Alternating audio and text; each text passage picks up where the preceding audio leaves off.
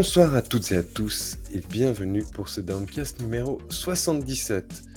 Alors aujourd'hui nous serons au complet, je serai donc accompagné de Marc. Salut Et de Baby Bull. Salut, qui a terminé sa partie d'Overwatch. Merci Baby Bull d'avoir lâché Overwatch. Donc ce soir il n'y aura pas d'introduction euh, amusante comme, les fois précédentes. Je n'ai pas fait mes devoirs, je ne vous le cache pas. Euh, je parlerai peut-être juste deux secondes pour dire que oui, Marc, je suis d'accord avec à peu près tout ce que tu as dit sur Elden Ring. Bravo. Et c'était pas gagné. C'était pas gagné. On, en a euh, un petit peu parlé en off, Marc, euh, Babybull et moi. En fait, moi, je reproche qu'une seule chose à Elden Ring, comme ça, ce sera dit. C'est son côté cryptique. Voilà, et j'ai pas le temps de m'investir plus que ça. Hmm. sinon, c'était un très bon test. Quoi qu'il en soit, donc ce soir, vous aurez votre euh, fournée de news euh, aux F de Babybull, le sempiternel Tout le monde s'en fout. Ensuite, la nouvelle euh, rubrique que vous avez déjà vu la dernière fois, le jeu vidéo, c'est pas toujours rigolo. Et ensuite, nous aurons, oh, chose exceptionnelle, trois tests, trois avis, j'aime pas le mot test. Euh, Marc vous parlera de Kirby and the Forgotten Land. De mon côté, étant donné mon bon goût légendaire, je vous parlerai de Tiny Tina's Wonderland. Et peut-être, Baby Bull nous réserve une surprise car il va nous parler de Ghostwire Tokyo. Voilà. Donc, sans plus tarder, je vais céder la parole à Baby Bull pour son tour d'horizon des news OSEF. C'est parti, Babybull. Tout à fait. Alors, euh, du coup, tout le monde s'en fout, mais vous connaissez la formule. Je ne vais pas vous faire l'affront une nouvelle fois de vous rappeler comment ça fonctionne. Alors, on va commencer tout de suite. Euh, tout le monde s'en fout, mais euh, Platinum Games, donc qui a sorti récemment Babylon's Fall, évidemment, qu'on pourrait surnommer Babylon's Fail, tellement les ventes sont stratosphériques. Euh, donc après un lancement catastrophique du coup de ce jeu-là, Babylon's Fall, du coup, eh bien Platinum Games euh, a indiqué euh, eh bien qu'il n'abandonnerait pas le jeu. c'est quand même assez surprenant. C'était genre une semaine après le, lancement ou deux semaines après, ils ont publié une image pour dire "Hey coucou, en fait, le jeu n'est pas encore mort. S'il vous plaît, restez chez nous. on a déjà terminé le contenu pour la saison 2. On commence à bosser sur la saison 3, donc ne nous abandonnez pas tout de suite." Donc voilà, j'ai trouvé la, la, démarche assez rigolote. Euh, et puis voilà, le jeu a fait un four. Euh, précisons aussi que bah, je crois. Euh, moi, j'ai appris qu'il était sorti avec cette news-là, quoi. Tu vois, on en est là, quoi. Je J'avais même pas vu qu'il était sorti le truc, c'est affolant. Alors précisons que c'est euh, certainement une idée de Square Enix, je pense, je me trompe peut-être, et puis que c'est surtout le premier jeu de Platinum Games, donc bah, rebelote comme pour Avengers finalement. je pense que c'est compliqué. Game as Service. Ouais, c'est compliqué de faire des jeux services quand le studio n'en a jamais fait. Euh, et oui, effectivement, il y a des achats euh, in je crois, c'est des costumes, des chapeaux, des trucs comme ça qui coûtent à peu près la bagatelle de 20 euros dans le jeu. Donc, euh, c'est pas des assets qu'ils ont repris d'un autre jeu en plus? si, je crois qu'il y a des assets de Nier Automata ou un délire comme ça, ou de FF14, un truc comme ça, je crois. Mmh mais ça, dit beaucoup, je trouve, un petit peu de, tu vois, de, de, la mécanique qui se met en place, de savoir de faire un jeu pour faire un jeu game service avant de se dire que tu fais d'abord un jeu auquel tu peux éventuellement mettre des mécaniques de game as service. Tu vois, genre, il y a un côté un peu. Euh, là, Square Enix, on sent qu'ils sont arrivés, ils ont dit bon, on va prendre trois studios qui savent normalement faire à peu près des jeux, on va leur dire de faire un game as service, et voilà, chacun sa tambouille. On espère qu'il y en a. Bah ouais, ça en fait déjà deux qui sont faits, et je sais pas s'il y en a d'autres là qui sont annoncés, mais ça m'étonnerait pas, tu vois, ça, ça, a l'air d'être une vague, quoi. Ça m'étonnerait pas qu'il y ait un autre, jeu, un autre studio un peu UP qui arrive avec un game as service aussi, qui bidera évidemment tout autant, on n'en doute pas. C'est formidable. Euh, effectivement. Euh, tout le monde s'en fout, mais Sony a officialisé le rachat de Haven Studio, l'entreprise canadienne donc euh, de Jade Raymond. Alors, ce rachat, il est un petit peu, comment dire, c'est un petit peu différent de d'habitude parce que d'habitude Sony, on l'a vu ces dernières années, ils ont bossé pendant 20, 20 ans avec Insomnia qui les ont rachetés, ils ont bossé pendant des années avec Housemark qui les ont rachetés, ils ont bossé avec pas mal de studios de support aussi comme Valkyrie, Firesprite, etc., etc. Et là, du coup, ils sont venus et ils ont acheté un studio qui n'avait aucune expérience mmh. finalement. Et, euh. non seulement qui n'a aucune expérience, mais qui a Jade Raymond. C'est-à-dire que quand même, là, il y a une sorte de pari. Je pense qu'il y a un mec quelque part qui a perdu un pari parce que sans trop le il faut quand même rappeler que Jade Raymond, allez, ça fait quoi, 15 ans qu'elle a pas sorti un jeu à peu près maintenant? Je pense qu'elle n'est pas allée au bout d'un jeu. Parce qu'après, ils vont aussi engager Phil Harrison. Oui, la, team des winners, quoi. Ça, ça, ça, mmh. c'est vrai que c'est assez curieux. Non, mais il doit y avoir un truc derrière. C'est-à-dire qu'effectivement, tu l'as dit, et c'est souvent un argument que reprennent les, ce qu'on appelle, euh, et je crois, bon, Chababi, tu aimes ce terme, les, ponies. Euh, c'est un argument qu'ils reprennent souvent en disant, effectivement, et c'est vrai en plus, qu'en général, PlayStation rachète un studio avec lequel ils ont euh, déjà, on va dire, un historique, un passé, voilà, une sorte de collaboration.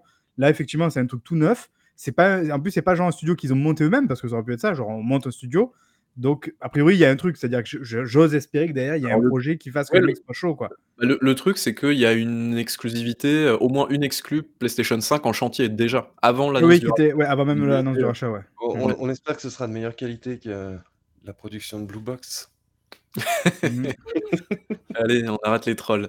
Euh, enfin bah, voilà, c'est un, achat, un rachat étonnant, mais j'ai envie de dire pourquoi pas. Et si ça peut permettre euh, à Jade Raymond de sortir enfin un jeu, bah, j'ai envie de dire banco quoi. Allez, tout le monde. Verra enfin à quoi, à quoi elle sert. non, c'est méchant, c'est méchant. Tout le monde sent que quelqu'un quelque part leur a dit rachète Gaben et ils ont compris Haven et du coup bon bah merde, ils vont pas racheter le bon truc. C'est ça. Tout le monde s'en fout, mais Godfall Ultimate Edition a été annoncé. Voilà, incroyable GOTY, ça me fait plaisir. Alors, qu'est-ce que c'est que ce machin-là? Bah, Est-ce que vous vous souvenez de Godfall? C'était l'un des jeux qui était disponible au lancement de la PlayStation 5. Mmh euh, c'est un peu le daron de Babylon Fall en termes de DA. On est un peu sur. Euh, c'est ça, c'est ça. Mais en fait, ça fait, c'est un jeu qui fait vraiment très asset Unreal Engine. Oui, les trucs euh, gratuits et tout ça, là, les trucs de mmh démo. Voilà, qui brillent de tous les côtés et tout. C'est un jeu typiquement de lancement de génération. C'est-à-dire qu'on en a toujours des jeux comme ça, c'est-à-dire des jeux qui sont relativement jolis, parce qu'ils sont là presque pour être jolis en fait, quoi.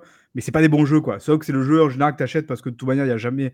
Enfin, c'est rare qu'il y ait des très gros jeux qui arrivent à la sortie. Donc en général, tu prends ce jeu-là parce que tu sais pas trop comprendre. Et, et en fait, bon, il est plutôt correct, mais quand tu reviendras dessus six ans euh, après, déjà, tu l'auras oublié. Et en plus de ça, quand tu y repenseras, tu feras. Bon, bah, c'était nul en fait. Écoute, j'ai quand même passé, je dirais, entre 4 et 5 heures dessus. Il faut le dire vite, hein, qu'il est plus ou moins correct. Ouais. Après, euh, ce qui est très marrant, c'est la communication, je trouve qu'ils avaient fait autour du jeu. Parce que je sais pas si vous en souvenez, ils avaient vachement appuyé sur le fait que c'est grâce au SSD de la PS5 qu'ils peuvent faire tel et tel truc. Puis finalement, le jeu est sorti sur PS4. Donc là, tu dis, ok, d'accord. Et en plus de ça, d'ailleurs, il est sorti maintenant, je crois, sur Xbox. Donc au final, bon, ben, le, fameux SSD de la PS5 n'était pas si nécessaire que ça. Quoi. Ouais, alors justement, l'annonce, c'était pour dire que justement le jeu arrive sur Xbox et sur Steam également, parce qu'il était disponible que sur Epic Game Store. Euh, donc euh, voilà, oui, effectivement, le, bullshit marketing du SSD, oui, bon, on l'avait compris depuis longtemps quand même. Oui, oui, c'est sûr, mais bon, c'est rigolo, quoi. Ouais. Tout le monde s'en fout, mais euh, effectivement, comme GTA V ne rapportait pas assez d'argent, Rockstar a décidé de ressortir le jeu bah, sur PlayStation 5, sur Xbox Series évidemment, mais ils ont annoncé dans la foulée eh bien, un abonnement nommé GTA Plus qui est sorti, je crois, hier. Et donc, c'est un abonnement mensuel avec plein de cochonneries dedans, c'est-à-dire euh, de l'argent virtuel, des cosmétiques, euh, des voitures en avant-première, tout ça, tout ça, voilà. Donc, pour un tarif de 5,99 euros par mois. Est-ce que ça vous choque? Choqué, déçu ou juste choqué? Alors, écoute, ils ont tort de se priver, hein. oui, j'ai envie de dire. Voilà, en fait, c'est genre, si on veut faire un peu comme tout le monde, on fait Oh là là, c'est scandaleux, c'est inacceptable. Alors, effectivement, attention, il y a plein de trucs en plus à redire sur Rockstar. Évidemment, outre le fait qu'il c'est même plus une vache à lait qui dessort, le truc, il est, il est sec. Il y avait une image très drôle là que tu avais mis sur. Euh, qui venait de Reddit, non Un truc comme ça, ou je sais pas, qui était extrêmement drôle là, voilà, avec une vache qui dessort. Donc, clairement, c'est ça. En plus, moi, j'aime bien rappeler toujours que Rockstar, c'est en termes de, fiscalité, c'est pas ouf, hein, faut quand même le rappeler. Il y a eu beaucoup, beaucoup d'optimisation plus ou moins légale autour de, de cette affaire. Voilà. Donc bon, ça, c'est encore autre chose. Mais voilà, c'est le cas. En revanche, moi, ma première réaction, c'était de se dire, putain, mais pourquoi ils ont attendu tout ce temps pour le faire, quoi? Genre, en fait, Genre, tu te dis, ça tombe tellement sous le sens, en fait, comme modèle économique pour eux, que tu te dis, mais pourquoi, en fait, vous avez attendu aussi longtemps, quoi? Moi, c'est ça ma réaction. Ils, avaient juste le cash flow qui diminuait, alors ils, ont dû refaire quelque chose de nouveau. Les, gens, ils devaient acheter des crédits avant, puis là, ils ont trouvé une nouvelle façon de, se créer du cash flow. Et, ça va marcher. Et je crois qu'il y a des gens, vraiment, euh, moi, ça me dépasse, parce que j'ai pas réussi à accrocher au GTA Online, mais c'est un, un, truc de fou, quoi. GTA Online, je sais qu'il y a beaucoup de gens qui y jouent, qui font beaucoup de RP dessus et compagnie, donc... Euh, ces gens-là, tu vois, qui de toute manière passent déjà leur vie dessus, euh, quelque part, c'est cohérent pour eux, quoi. Ouais, et perso, si j'avais 18 ans, euh, je passerais mon temps sur GTA Online et Fortnite, hein. Enfin, très clairement. Et Overwatch. ça. Non, non, quand même pas. Ça, c'est pour les pro il a pas encore 18 ans, il peut pas. C'est les pro players. Euh, non, mais du coup, et ouais, si on veut faire un comparo, par exemple, Fortnite, il a un abonnement. Ça fait un, an et demi, deux ans, je crois qu'il a, il a déjà un abonnement. Donc, euh, effectivement, c'est vrai que c'était un petit peu étonnant de la part de apparemment, il, il, se oui dire que ça donnerait des idées, évidemment, à Call of Duty, fait pour Warzone. Ce qui serait aussi, je pense, pas ah bah déconnant non plus, quoi.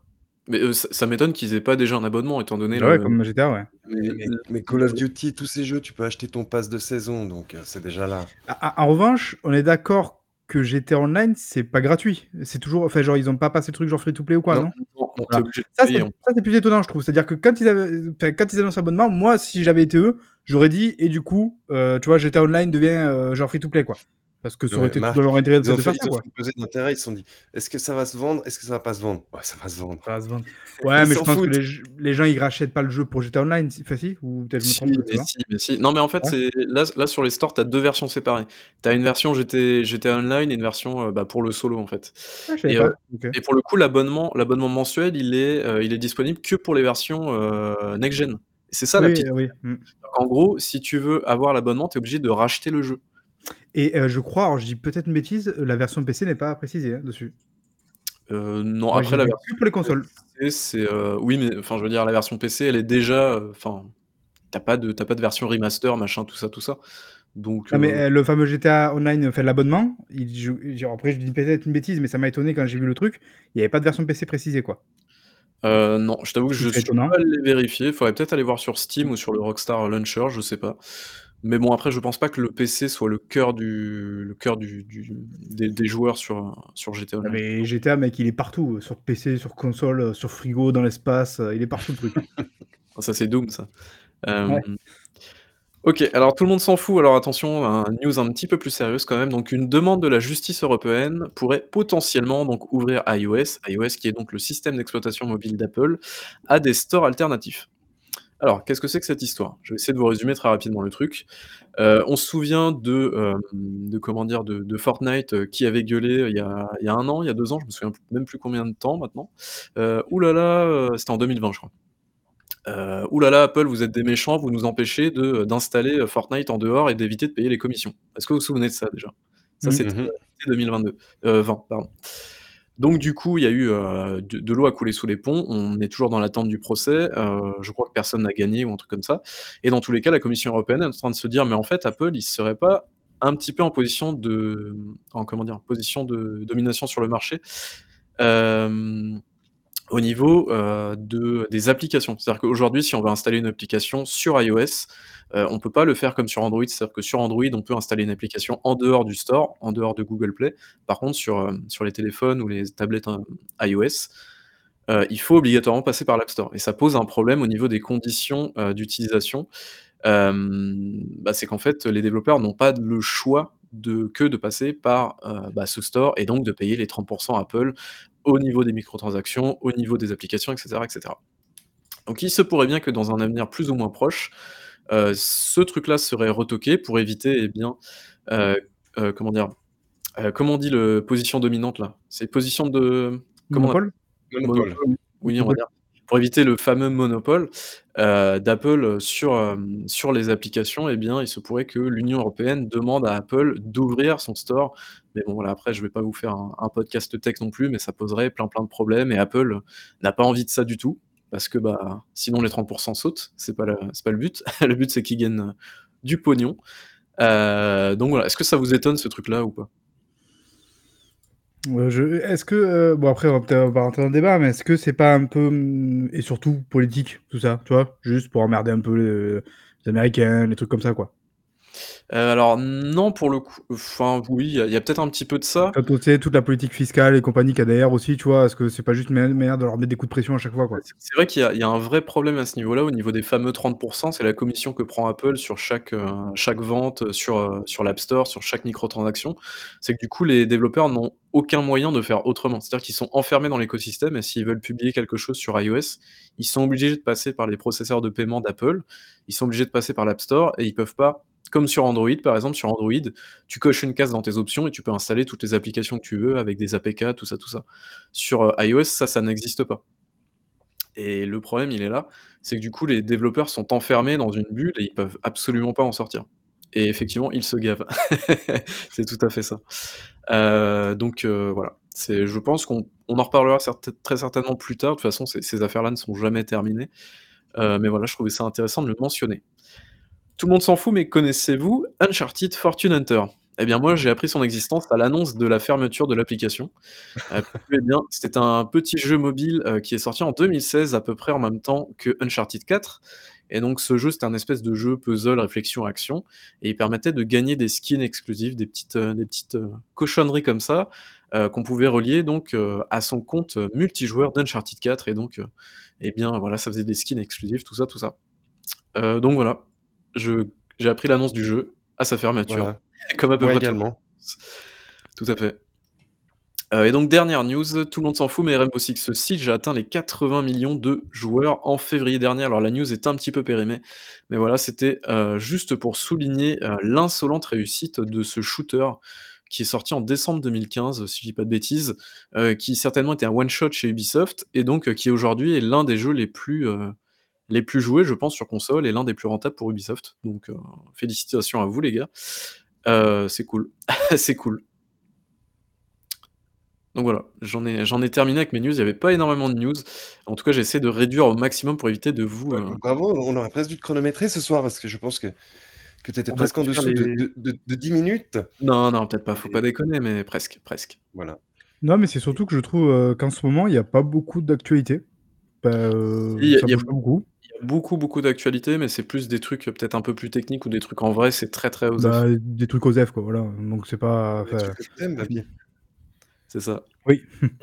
du coup, est-ce qu'on passe au JV C'est pas toujours rigolo. J'oublie souvent le toujours. C'est pas toujours rigolo. Numéro 2, parce qu'on avait fait du coup le premier, effectivement, la fois dernière où notre cher Diego n'était pas là. Euh, cette fois-ci, il est bel et bien là. Alors, pour la petite histoire, on a failli le faire avant euh, le Duncast parce qu'en fait, il s'est passé plein de trucs. On dirait qu'ils se sont tous mis d'accord en se disant Eh les gars, vous avez vu un nouveau format chez Dungrad Venez vite, vite, on, l'alimente, malheureusement, parce que en général, c'est pas des super news qu'il y a dedans.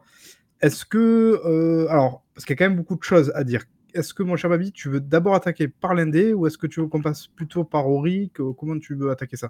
Euh, Alors, ce que je propose, c'est de faire les trois studios indé. On peut faire du Ori et après, je vous parlerai de Undead Labs à la limite, si ça vous. Ok, alors ce qui s'est passé, c'est qu'il y a un, alors je sais pas si c'est, je crois que c'était un ancien journaliste, hein, euh, Chris Bratt, il me semble. J'ai plus son nom exactement. Euh, mais en tout cas, voilà, c'est sur sa chaîne YouTube People Make Games, euh, et donc il a sorti un gros documentaire de 45 minutes sur des affaires concernant trois studios indépendants. Alors, je vais absolument pas rentrer dans le détail, euh, mais malheureusement, eh bien, ça touche également les studios indépendants, c'est-à-dire le sexisme, le harcèlement, toutes ces questions-là, le, top management qui n'écoute pas les employés ou les retours.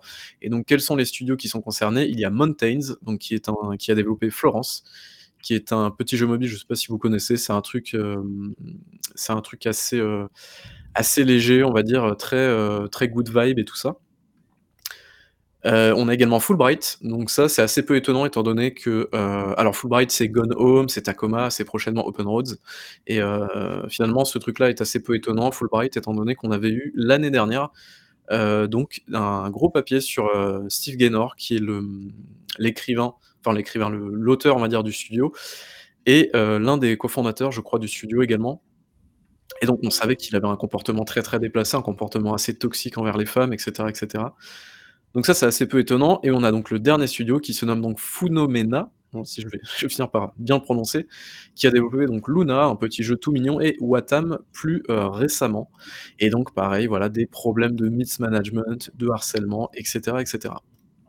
Donc alors, comme je vous l'ai dit, je vais ça a quand même l'avantage de montrer, évidemment, mais bon, on savait déjà plus ou moins que c'était pas une, exclusivité des, grosses boîtes, ce genre de, de, manœuvre, que c'est un truc qui est quand même vachement répandu. Donc, même au sein des, jeux indés, euh, on avait euh, le fameux, euh, on en parle souvent, le bouquin de, de Schreier, là, du sang, des larmes et des pixels, je crois, qui parlait et qui prenait déjà le cas de certains jeux, justement, indés pour faire le, parallèle entre les gros jeux. Je crois qu'il y avait du Uncharted 4 des côté des gros jeux.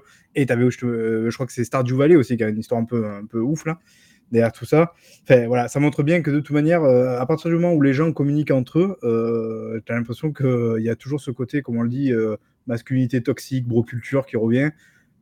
C'est, je trouve que c'est un enfer en fait, et des fois ça fait un peu peur parce que tu as l'impression que tu vois, même si tout le côté indé est déjà bouffé par ça, tu te dis, mais en fait on n'en sortira jamais. Quoi. Enfin, je vois pas comment on va réussir à, à réussir à, récupérer la pente parce que bah, tous les, toutes les semaines, tous les jours, on a des nouveaux cas, que ce soit du coup des gros, des petits. Et, ce qui est effrayant, c'est vraiment qu'on retrouve toujours les mêmes marqueurs. Quoi. Ça, c'est c'est pas des cas particuliers en fait. quoi. C'est une question d'éducation, Marc. C'est tout. Il faut que ça veut dire que tout le monde est mal éduqué, quoi. Ou alors, est-ce que ça veut dire tu vois...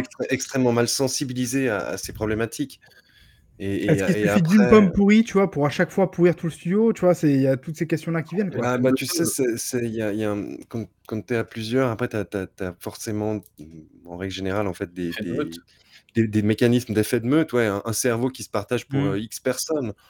Euh, c'est c'est assez normal, hein, mais après, c'est vrai que il faut pas oublier aussi qu'il y a des milliers, des milliers, voire peut-être même des millions de studios, de projets indés, enfin de, de trucs de jeux vidéo. Donc forcément, c'est sûr qu'il suffit qu'il y en ait 1% qui soit pourri, c'est sans doute plus que ça, mais je veux dire, il suffit qu'il y en ait déjà 1% qui soit pourri. Si ces cas-là ressortent, ça donne aussi un effet peut-être de globalité, quoi, qui est peut-être pas tout à fait juste. Enfin, on ne saura jamais en fait en termes de globalité euh, à quel point c'est ça, ça, prend euh, tous les studios, quoi. Mais, euh, non, mais, la, chose positive, c'est que la parole se libère à ce sujet et que les gens en parlent plus facilement. Et je pense que c'est une bonne chose. Et, c'est bien qu'on le lise de plus en plus régulièrement. C'est pas dire que forcément il y en a plus, c'est juste que ça remonte plus et que les gens font peut-être plus attention à cela. Et, mmh. il faut que ça continue. Ouais, la parole se libère, en tout cas, ça c'est sûr. Mmh ouais. donc euh, bah, malheureusement, c'est voilà, comme je vous ai dit tout à l'heure, je vais pas rentrer réellement dans les détails, le pourquoi, du comment, etc., qui a fait quoi, etc. Mais c'est vrai que voilà, si ça vous intéresse, vraiment la vidéo est assez intéressante. Euh, et donc voilà, comme d'habitude, c'est ce genre de choses, ce genre d'enquête-là, euh, même on va en parler juste après pour euh, Undead Labs, mais ce genre d'enquête-là, ou même Ori, c'est c'est vraiment basé sur un échantillon toujours assez, assez je sais pas si c'est représentatif, mais voilà, faut toujours se dire que dans les entreprises, il y a forcément des gens qui sont à la fois pas contents et d'autres qui sont contents entre guillemets. Donc ce genre de truc là, c'est pas parce que, comme tu disais Marc, il y a forcément 30 personnes qui sont pas contentes que forcément tout le reste, tout est pourri de partout et tout ça quoi oui, après, c'est pas forcément ce que je veux dire, mais c'est-à-dire que c'est quand je me sens un peu, entre guillemets un peu noyé par le fait d'avoir l'impression qu'il y en a de partout, j'ai essayé de relativiser moi-même. Finalement, c'est presque un mécanisme de défense, tu vois, en me disant bon, après attention à l'effet loop d'internet, des choses comme ça et tout. Et évidemment, attention, ça ne veut pas dire que c'est pas grave ou qu'il faut, euh, voilà, il faut, faut, minimiser la chose. C'est évidemment pas ça euh, qu'après, euh, je veux dire. bien sûr. Mais c'est vrai qu'en ce moment, ouais, ça, ça, défile pas mal et c'est pas, enfin, c'est bien, mais c'est vrai que c'est un peu déprimant, effectivement. Ouais, ça fait aussi partie de nos, entre guillemets centres d'intérêt, donc c'est normal qu'on le voit plus facilement vu qu'on fait attention à ce genre de choses. C'est sûr. C'est sûr qu'on pourrait gérer un autre compte Twitter et ne pas s'en soucier c'est sûr. Euh, sans citer de nom. Euh, du coup, est-ce que vous voulez qu'on passe à Ori, du coup? Euh... passons, à Ori, à ce brave Thomas Mahler.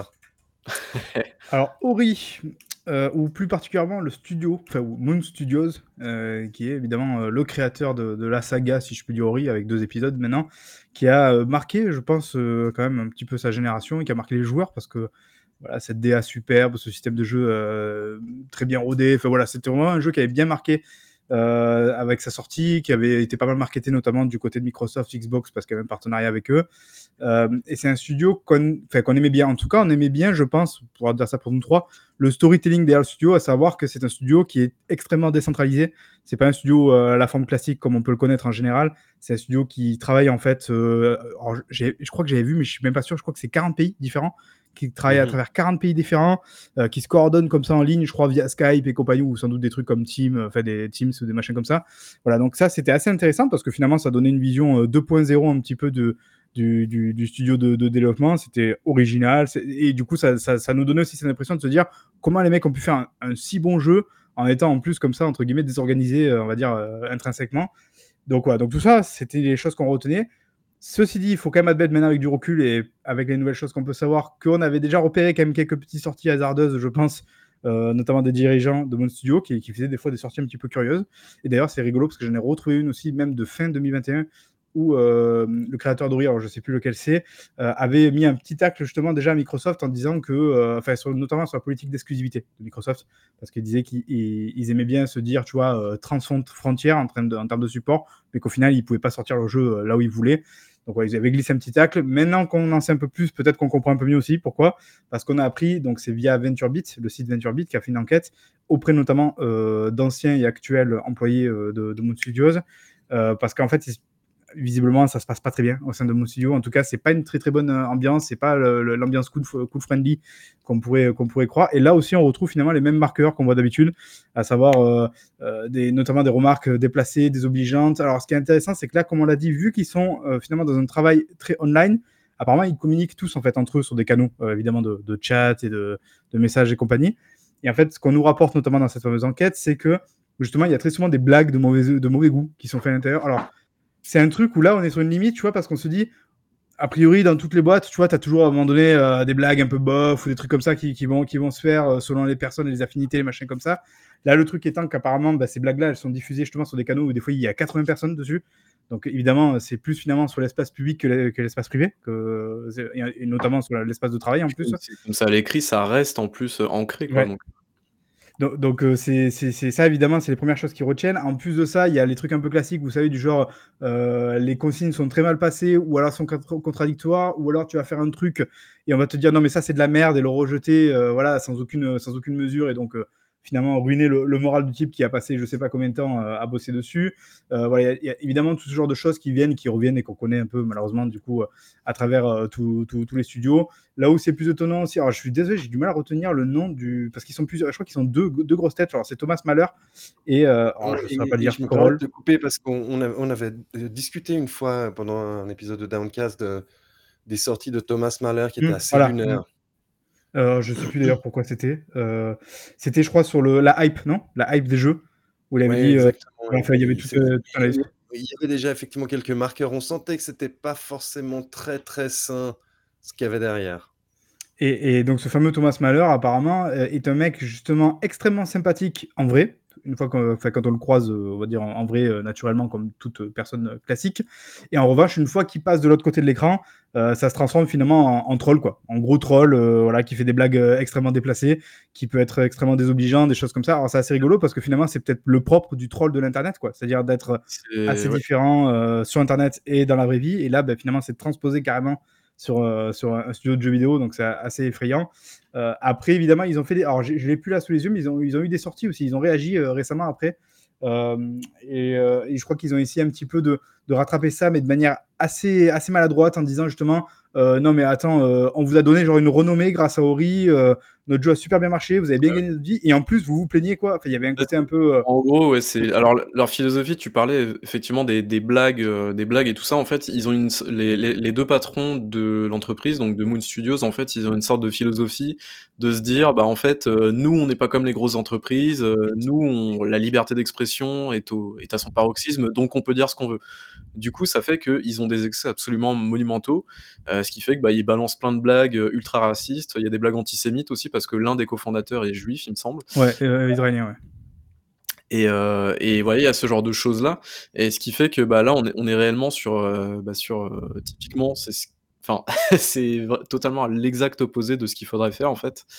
Euh, et il y a aussi ce fait de, bah, comme tu disais, oui, en fait, les exécutifs de Moon Studios, ils crament les développeurs et les développeuses sur place parce que ce qui compte, c'est la qualité du jeu avant tout. Et ça, dans, dans, le, dans le papier de Venture Beat, c'est ce qui est vraiment mis en avant. C'est-à-dire qu'en fait, peu importe la santé des développeurs, peu importe leur morale, peu importe ce qui se passe après, ce qui compte avant tout, c'est la qualité du travail qui est rendu et qui est livré. C'est tout. Et ça, c'est. Et, ça, ça, tu, justifies les moyens. Voilà, ben, ça, ça c'est. les plus grands là. C'est ce que je dis finalement, c'est que ça, c'est des marqueurs que tu retrouves tout le temps. Et, là, on va, on va, conclure sur ça. D'ailleurs, après, si vous voulez en voir plus et si vous voulez aller plus dans le détail, parce qu'en fait, c'est assez dense, mine de rien, euh, tous les témoignages, choses comme ça. Moi, je vous invite à aller voir notamment la vidéo de, Xbox Squad, qui a fait une bonne vidéo dessus, euh, assez longue, où Fab, justement, revient longuement dessus et décortique un peu, voilà, ligne par ligne, le, euh, l'affaire. C'est vraiment très intéressant et malheureusement, parce que bah, je pense qu'on apprécie tous ici Ori et compagnie, euh, c'est une chose qu'il qui, faut, qu'il faut s'infliger se, de, voir ce genre de choses.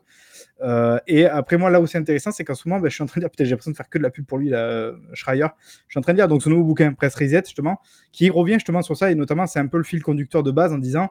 qu'en fait, cette industrie, je crois qu'il donne un chiffre à un moment donné, sur 5 ans, sur le, panel évidemment de gens qu'ils ont interrogés, euh, ils ont changé, je crois, en moyenne 3,2 fois euh, de studio en 5 ans. Donc tu te dis, en fait, il explique que c'est une industrie où ça bouge énormément, en fait, tout le temps. Et du coup, ben, justement, son livre est là pour euh, raconter finalement le parcours de ces gens, ceux qui ont totalement laissé tomber derrière parce qu'ils n'en pouvaient plus, ceux que ça excite, en fait, de constamment changer de, challenge, de studio, de trucs comme ça. Fait.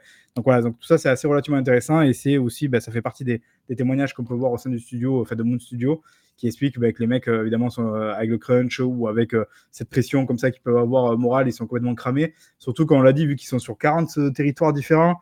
Donc forcément, ça veut dire, j'imagine, des fuseaux différents d'horaire. Donc ah tout ça, c'est des choses, je ne sais pas comment ils arrivent à se gérer à ce niveau-là, mais forcément, il doit bien avoir deux fuseaux complètement contraires l'un à l'autre.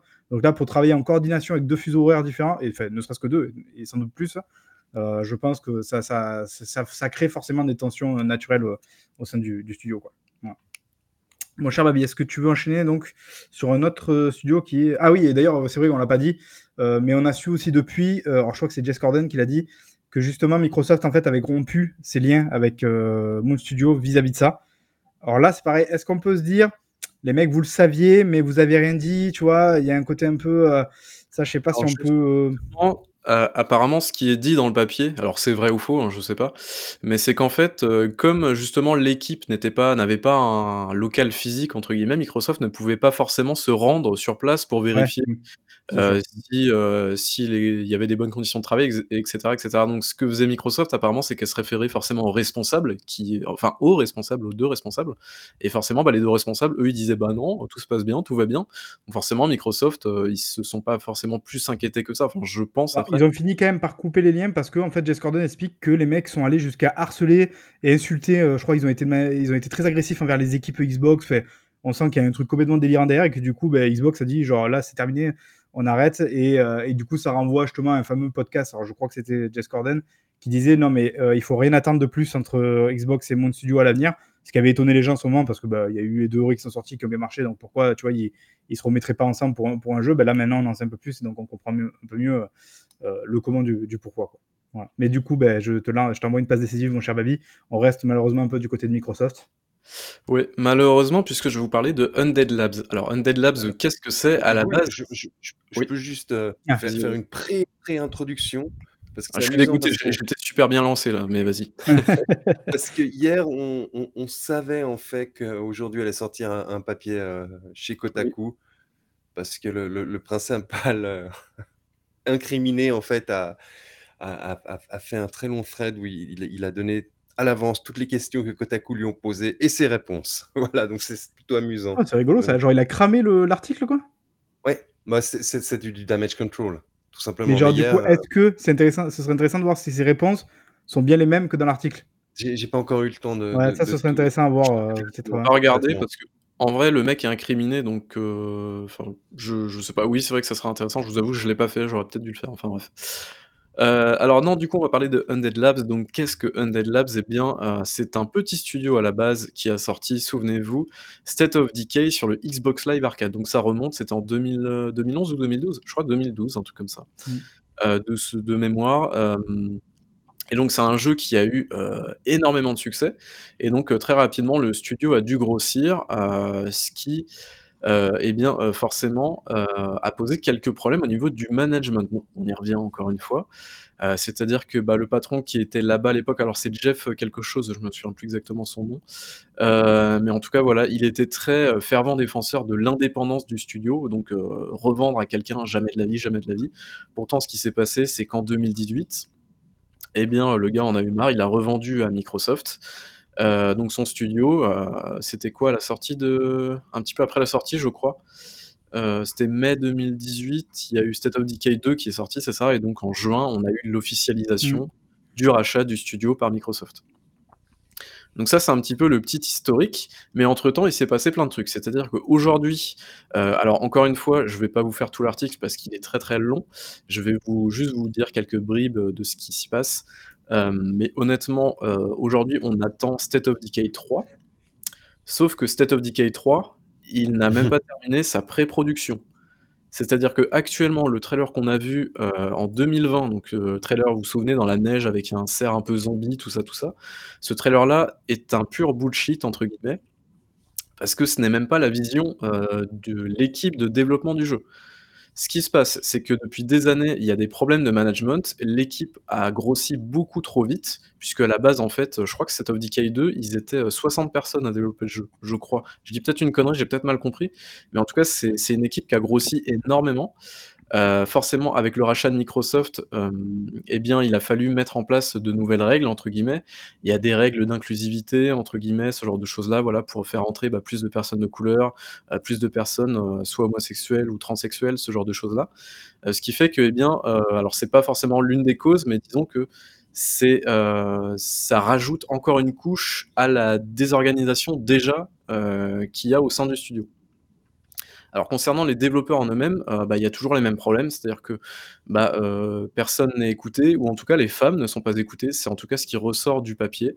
Euh, les femmes ne sont absolument pas écoutées, même si elles ont des places, prépondérantes au sein du au sein du studio, des places, enfin des des personnes haut placées.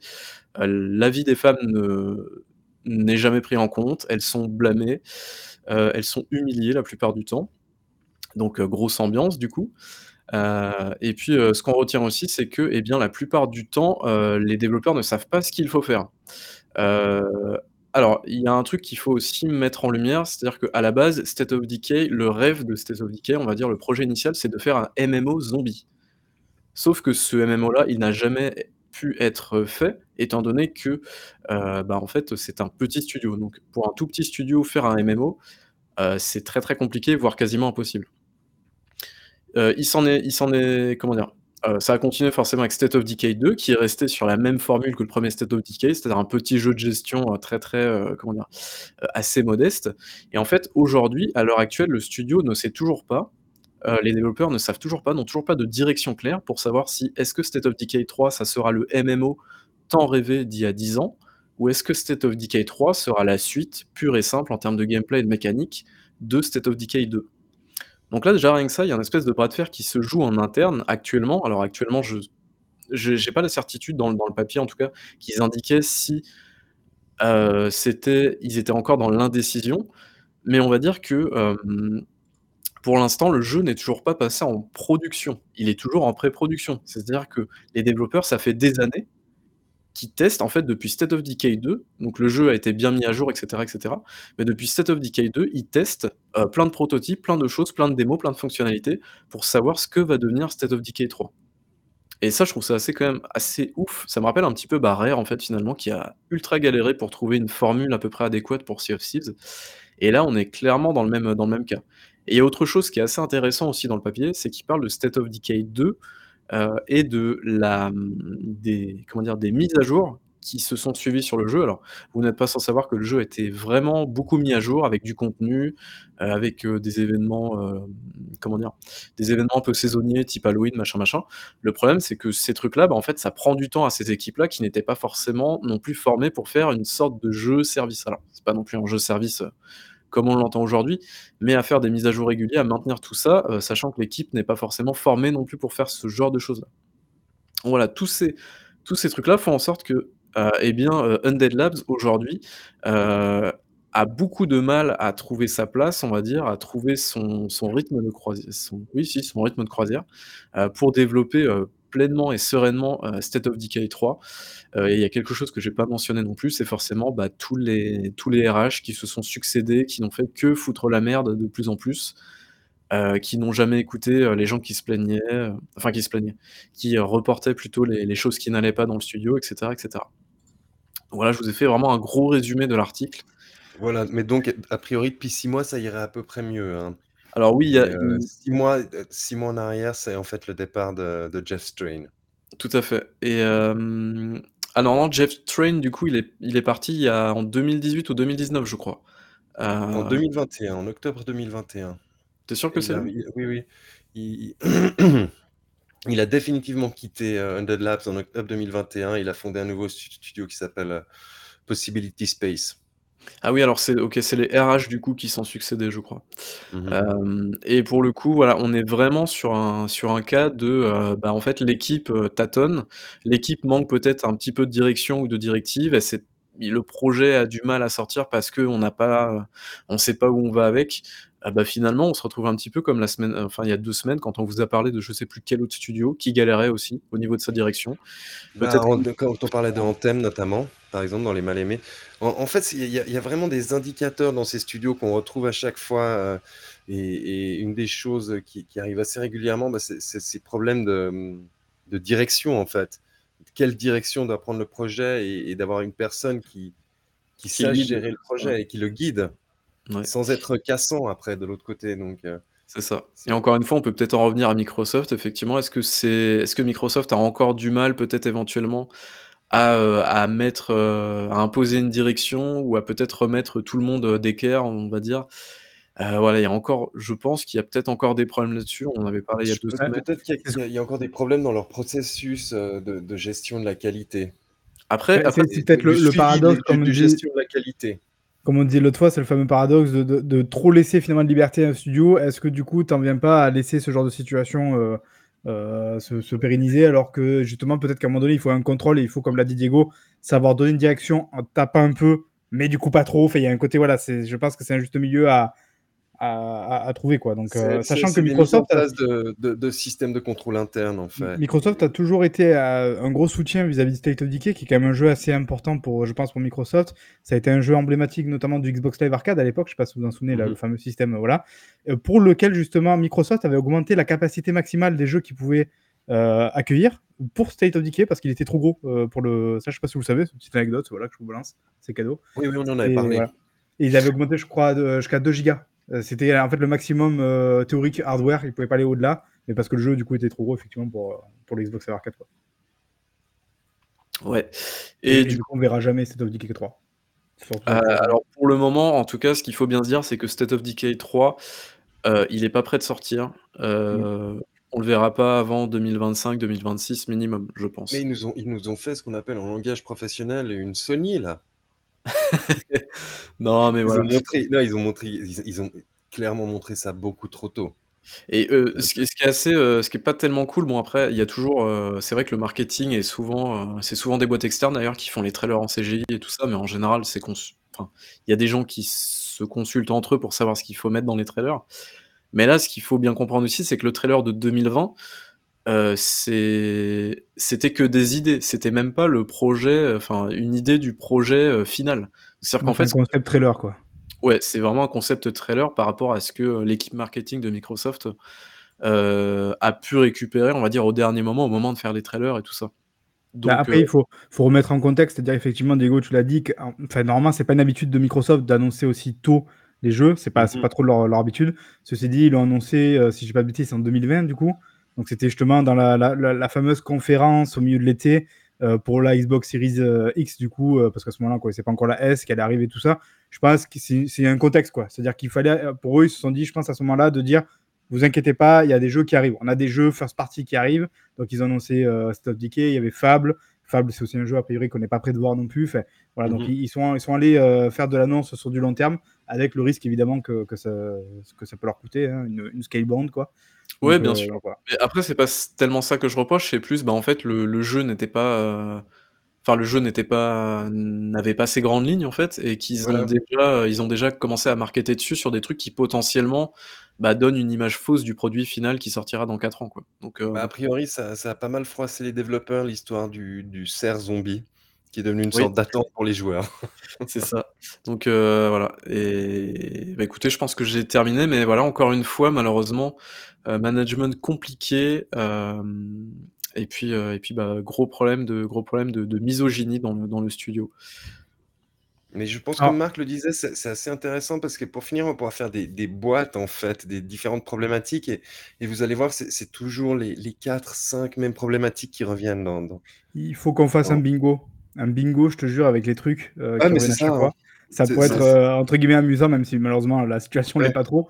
Mais ça pourrait être intéressant de voir qu'on a toujours les mêmes. Euh, Sans dire, les- parler des des des mêmes des des des communiqués aussi derrière des entreprises qui disent, Ouais. «Nous avons bien pris en considération machin», les les go bons gros communiqués bullshit derrière.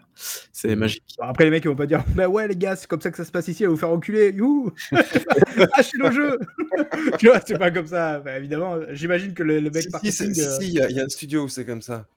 Un studio Ah. français. Ouais, ouais, ouais, ouais, c'est presque, presque ça en tout cas, ouais, c'est sûr.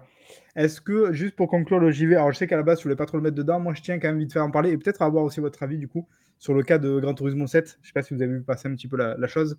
Euh, le jeu qui est sorti, euh, je dis pas de bêtises, vers le 20 février, un truc comme ça, je crois, 25 février, 24 dans ces eaux-là, euh, qui est sorti du coup exclusivement évidemment sur PlayStation, parce que c'est Gran Turismo, hein, c'est emblématique. Gran Turismo 7 en plus, là on commence à en avoir maintenant. Euh, et en fait, ce qui s'est passé, c'est que le jeu inclut des microtransactions. Alors, attention, euh, les micro- microtransactions, en tout cas au sein de Gran Turismo, c'est pas une nouveauté. Il y en avait déjà notamment au sein de Gran Turismo Sport. La différence ici, c'est que déjà, bah, pendant les tests, évidemment, ils n'avaient pas accès au fameux store. Donc, ils connaissaient pas en fait les, la valeur euh, voilà, pour les crédits ou tous les trucs comme ça. Donc, ça, ils l'ont découvert un peu en même temps que les joueurs derrière. Donc, ça, ça pose déjà des questions de est-ce que euh, du coup, on doit entre guillemets refaire le test ou en tout cas le réévaluer à cette nouvelle vision? C'est une technique à l'Activision. Hein. Si on se souvient bien, Activision, ce qu'ils avaient fait pour. Alors pour Destiny, je sais pas, mais pour, Crash, Team Racing, Nitro Fuel, là, le le remake de Crash Team Racing, pour les tests, ils avaient pas du tout mis de microtransactions. Par ah, contre, ils avaient fait une mise à jour durant l'été pour en rajouter. Non, mais pour Destiny, je voulais dire, c'était, le coup classique du: «On vous envoie pas le jeu avant la sortie, mais parce que vous comprenez, c'est un jeu en ligne, donc il faut que vous puissiez y jouer dans les coins» et on sait bien qu'en général, quand on n'envoie pas le jeu avant la sortie à des testeurs, ça après, il s'avère que Destiny, finalement, c'était pas si mal, mais voilà, donc c'était peut-être pas une, grosse marque de confiance. Je crois que Bethesda fait ça aussi maintenant. Euh, et donc là, bah, ces fameuses microtransactions, on a découvert donc déjà qu'elles n'étaient pas données. Alors, j'ai pas tous les chiffres là en tête, parce qu'en plus, ça a bougé depuis, mais euh, je crois que pour des voitures similaires entre Gran Turismo Sport et Gran Turismo 7, on était au quadruple en termes de, de, prix à débourser. Alors évidemment, on peut jouer dans le jeu pour gagner des crédits, pour pouvoir acheter les fameuses voitures. Hein. C'est un peu le but presque d'ailleurs de, de Gran Turismo. Si ce n'est là qu'évidemment, ils ont rajouté du coup une couche micro-transaction qui permet d'acheter des crédits. Alors, pas les voitures, mais d'acheter des crédits qui, eux, te permettent du coup d'acheter des voitures. Vrai que bah, du coup, apparemment, ça a des prix complètement hallucinants. Les voitures, elles sont à des prix tout aussi hallucinants. Et en plus de ça, on se dit, bon, ben, le mec, ils ont sorti leur jeu, ils ont fait ça, ça, ça a allé, sans surprise. Euh, hormis évidemment deux, trois personnes qui, trouveront toujours une manière de, justifier ce genre de truc. Euh, parce qu'il faut quand même rappeler que le jeu, évidemment, c'est pas un free-to-play. Hein, parce qu'à la rigueur, ce serait un free-to-play, on se dirait, bon, ben, ça fait partie du modèle économique du jeu. Là où ça commence à devenir un peu piquant, c'est que c'est un jeu que tu payes 70 ou 80 balles selon la plateforme. Et d'ailleurs, tu dois en plus, entre guillemets, repasser à la caisse si jamais tu n'arrives pas à progresser aussi vite. Parce que c'est là, en fait, le cœur du problème. C'est que si à la rigueur, tu peux progresser normalement et que bah, finalement, euh, les microtransactions, c'est vraiment pour les mecs qui sont archi pressés. Bon, tu te dis, c'est déjà pas ouf, mais voilà, on trouve un équilibre. Là, il s'avère apparemment que non seulement euh, c'est des microtransactions qui valent assez cher, et en plus de ça, ils ont fait en sorte que quand même le parcours classique euh, du jeu, il soit extrêmement laborieux, extrêmement long ils l'ont directement assumé parce que derrière, ils ont fait une mise à jour pour augmenter justement euh, les prix de certaines bagnoles, pour euh, diminuer les gains sur certaines courses qui étaient notamment euh, farmées régulièrement pour pouvoir atteindre les voitures et sans qu'ils s'en cachent, donc c'est Yamauchi, en disant non, mais en fait, moi, je veux pas que les gens ils farment sur mon jeu, quoi. je veux dire, tu, tu, implantes, tu implémentes une cap, un truc comme ça, et derrière, tu, te plains que les mecs ils farment. C'est comme si sur Elden Ring, on disait Ah ben non, je vais retirer les mecs qui mettent beaucoup de runes parce que je veux pas qu'ils farment pour augmenter le level, quoi. Il n'y a pas un délire aussi avec les, voitures, c'est un, délire à la Fortnite, c'est-à-dire qu'en fait, euh, tu as certaines voitures qui sont disponibles que pour un, certain temps donné, genre. Ah, ça, j'ai euh, pas vu, ouais, mais c'est possible. pendant 24 heures, acheter euh, cette Toyota Supra, j'en sais rien. et sinon, elle va disparaître ou un délire comme ça, non? Je crois qu'il y a un truc comme ça. Après, il y a une autre polémique, mais qui n'est pas qui là pour moi est entre guillemets une fausse polémique, même si je comprends un peu. C'est, je sais pas si vous avez vu passer ça aussi, c'est que pendant une mise à jour, justement, ça a mis offline en fait le jeu pendant, je crois, 24 heures ou plus. Mhm. Et en fait, le jeu n'est pas accessible, même si c'est un jeu solo pour la plupart euh, du truc. Euh, n'est pas accessible si jamais tu n'es pas connecté en ligne. Alors là, évidemment, ça nous fera tous rigoler parce qu'on se, souvient tous des déclarations, mais bon, qui datent d'il y, a, presque 10 ans maintenant de PlayStation sur le fait de ne pas faire de jeu euh, qui nécessite une connexion, enfin, en tout cas de jeux solo, évidemment, qui nécessite une connexion Internet et tout. moi, là, pour le, pour le coup, je trouve que c'est une fausse polémique dans le sens où je pense que maintenant, il faut couper le cordon et il faut se rendre compte que de toute manière, la plupart des trucs sont connectés. Quoi. Enfin, la plupart des jeux maintenant sont connectés. Et que après, à la rigueur, là où on pourrait râler, c'est de dire mais pourquoi ça vous a pris 24 heures? Mais alors, selon Yamauchi, Yamauchi, ils ont eu un problème technique qui a rallongé la, durée de la mise à jour. Euh, voilà, là moi je trouve plus scandaleux finalement tout ce qui est côté euh, microtransactions. Je sais pas ce que vous en pensez. Surtout que les mecs non seulement ils ont fait ça et ils assument et ils vont encore plus loin dans le truc quoi. Et je trouve que c'est un peu inquiétant. Et alors ils ont fait un peu machine arrière aussi. C'est vrai que je l'ai pas dit entre temps.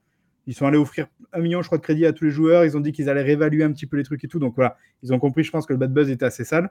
Euh, mais je trouve que tu vois, ça montre quand même une image des prochains gros jeux qui vont arriver si jamais ils se lancent tous dedans. Enfin, est-ce qu'on peut tout accepter quoi en, termes de, en tant que joueur? Bah, là, on arrive clairement sur du modèle pay to win en fait. Ouais. le, grind a l'air insupportable pour gagner des crédits dans ce jeu. Et bon, ils ont essayé. Heureusement, ça n'a pas passé. Mais il y a, Ils vont réessayer, hein, je me fais pas de soucis. C'est pas le premier jeu, hein, euh, enfin les trucs où tu dois gagner XP pour grinder et tout ça. Enfin, je veux dire, Assassin's Creed, les derniers par exemple, tu vas dans la boutique, tu as des coupes-fils, ça te permet de gagner de l'XP ou des niveaux. Euh, tu payes ça 10 balles et puis euh, tu as gagné l'XP pour passer. Ça, dépend de l'équilibre du jeu, c'est-à-dire qu'une fois de plus, même si déjà je trouve que là, tu sais, c'est un peu le cheval de Troie qui commence à rentrer. Si tu dis que la progression du jeu elle est classique, tu vois, et que c'est juste une manière pour peut-être des darons qui n'ont pas le temps de jouer ou quoi, d'aller plus vite et tout, éventuellement, tu te dis, allez, bon, tu vois, ok.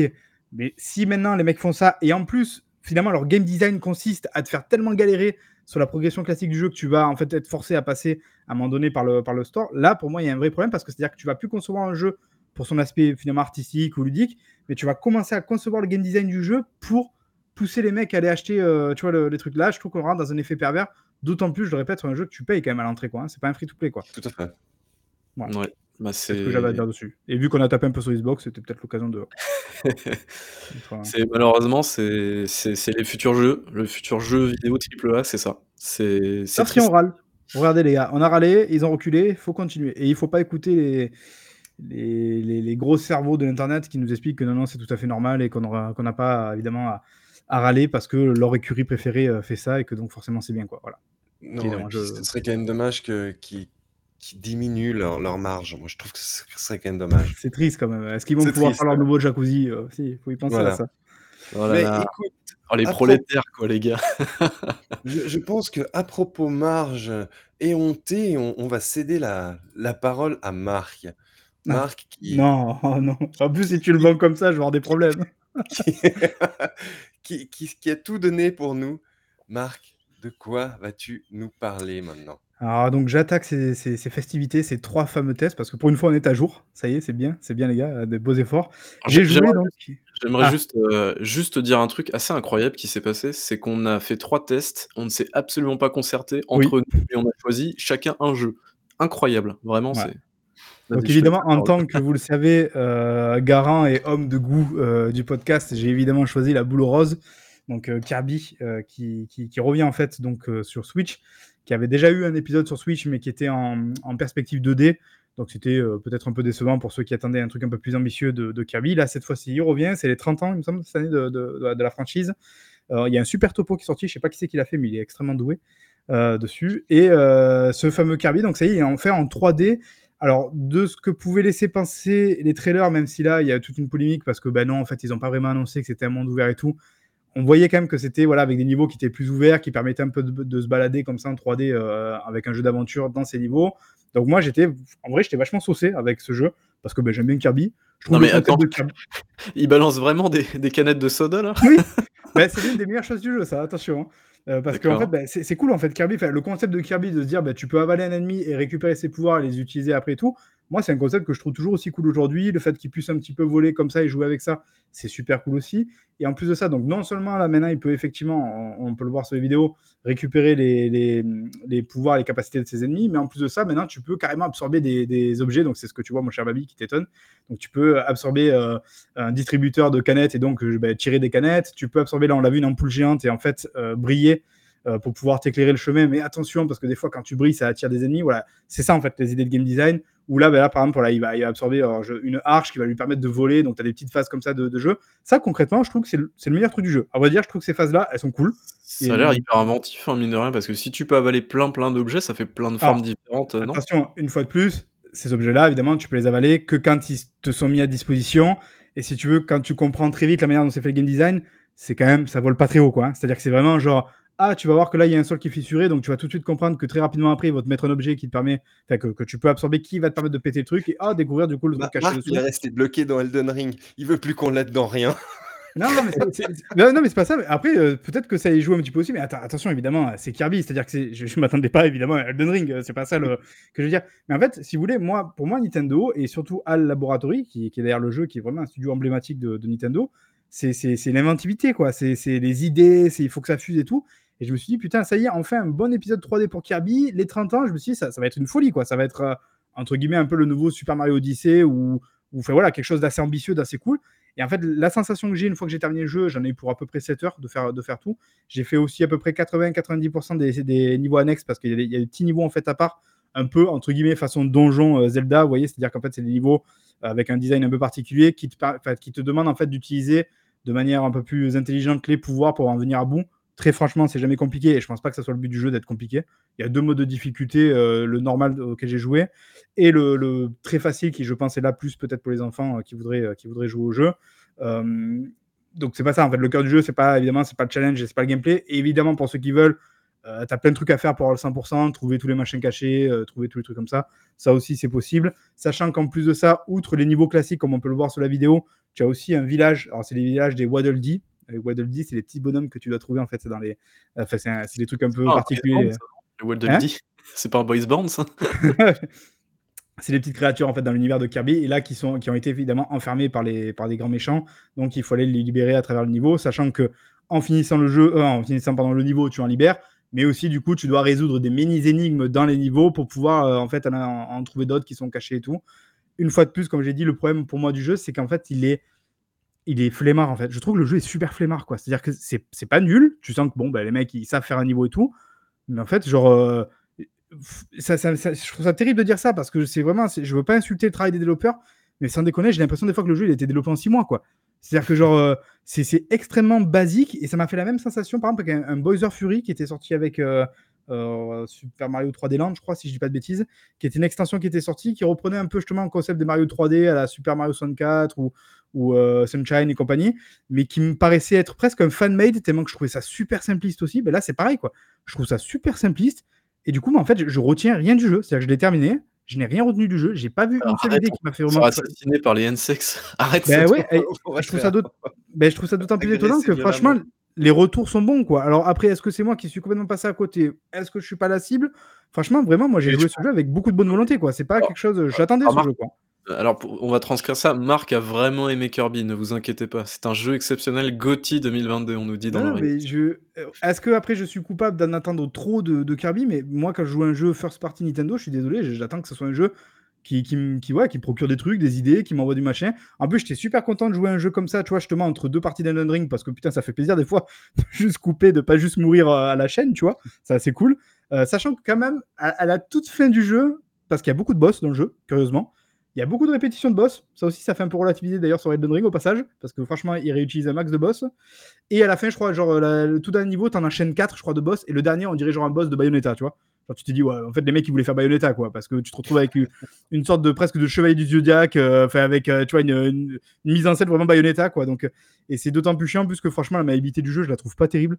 Euh, alors ça, est-ce que c'est parce que je joue avec les Joy-Con et que bah, Joy-Con c'est quand même pas les entre en soi les meilleurs maîtres du monde, tu vois? Si jamais j'avais joué peut-être avec le pad, euh, je sais pas comment il s'appelle le pad Switch, peut-être que ça aurait été mieux, mais j'ai eu beaucoup de mal moi à, m'y retrouver dans la perspective, j'ai eu beaucoup de mal à me déplacer. Il y a des moments finalement les moments où j'allais être en difficulté, plus que le fait que je sois nul, bah, c'est parce que je trouve que la maniabilité est pas toujours super raccord ou en tout cas on voit pas très bien ce qu'on fait. Donc ça c'est un peu dommage. Après voilà, j'ai dit il y a des trucs cool, le fait qu'on absorbe les gros objets, voilà, là on le voit encore. Bah, ça te permet voilà, de faire des courses des fois de voiture avec des temps à faire, des, courses en bateau, euh, on l'a vu, tu peux voler. Euh, qu'est-ce que tu peux faire d'autre Des trucs comme ça. Euh, sachant que les fameux pouvoirs que tu, récupères aussi des ennemis, là, que tu peux absorber et, leur prendre leur pouvoir, il y en a un qui permet donc de jeter un boomerang, il y en a un qui permet d'envoyer de, la glace, il y en a un qui te permet d'envoyer du feu. Et après, en fait, tu peux aller au fameux village des Waddle parce que tu as un petit village, à force de les sauver, qui se construit, un peu genre Animal Crossing, petit à petit, il y a des trucs comme ça qui apparaissent. et tu as une boutique, en fait, qui te permet d'améliorer après les pouvoirs. Et là, c'est assez cool parce que les pouvoirs, tu as deux, trois niveaux comme ça différents par pouvoir et, c'est assez cool. En vrai, ça, j'ai trouvé ça cool. C'est presque un élément RPG finalement du jeu, donc ça, ça c'est pas trop, trop mal. Mais, mais voilà, après, ça, ça vole pas bien ou quoi. Je veux dire, vraiment, je suis, je suis désolé. Après, peut-être que ça va plaire à, des gens, par exemple, qui veulent jouer avec, euh, avec leurs petits, leurs petites, parce que le jeu est jouable en cop. Donc ça, c'est assez cool. J'ai pas pu le tester, mais il est jouable en cop. Et donc, je me dis peut-être qu'avec des petits enfants, ça va être cool, bah, parce que ça va leur permettre un peu de, voilà, de toucher du doigt leur, premier jeu de plateforme. Mais malheureusement, bah, le, vieux gamer euh, aigri, euh, fan d'Elden Ring que je suis, j'y ai pas trouvé mon compte et, fait chier quoi. Moi j'aurais bien aimé en fait euh, qui fait le jeu quoi. Donc quoi. Donc euh, ce que j'ai mis la force un peu trop tranquille pour moi c'est ça quoi. Je trouve que c'est pas assez ambitieux. J'ai vraiment je malheureusement aussi vite terminé, aussi vite oublié quoi. Anecdotique sur 20.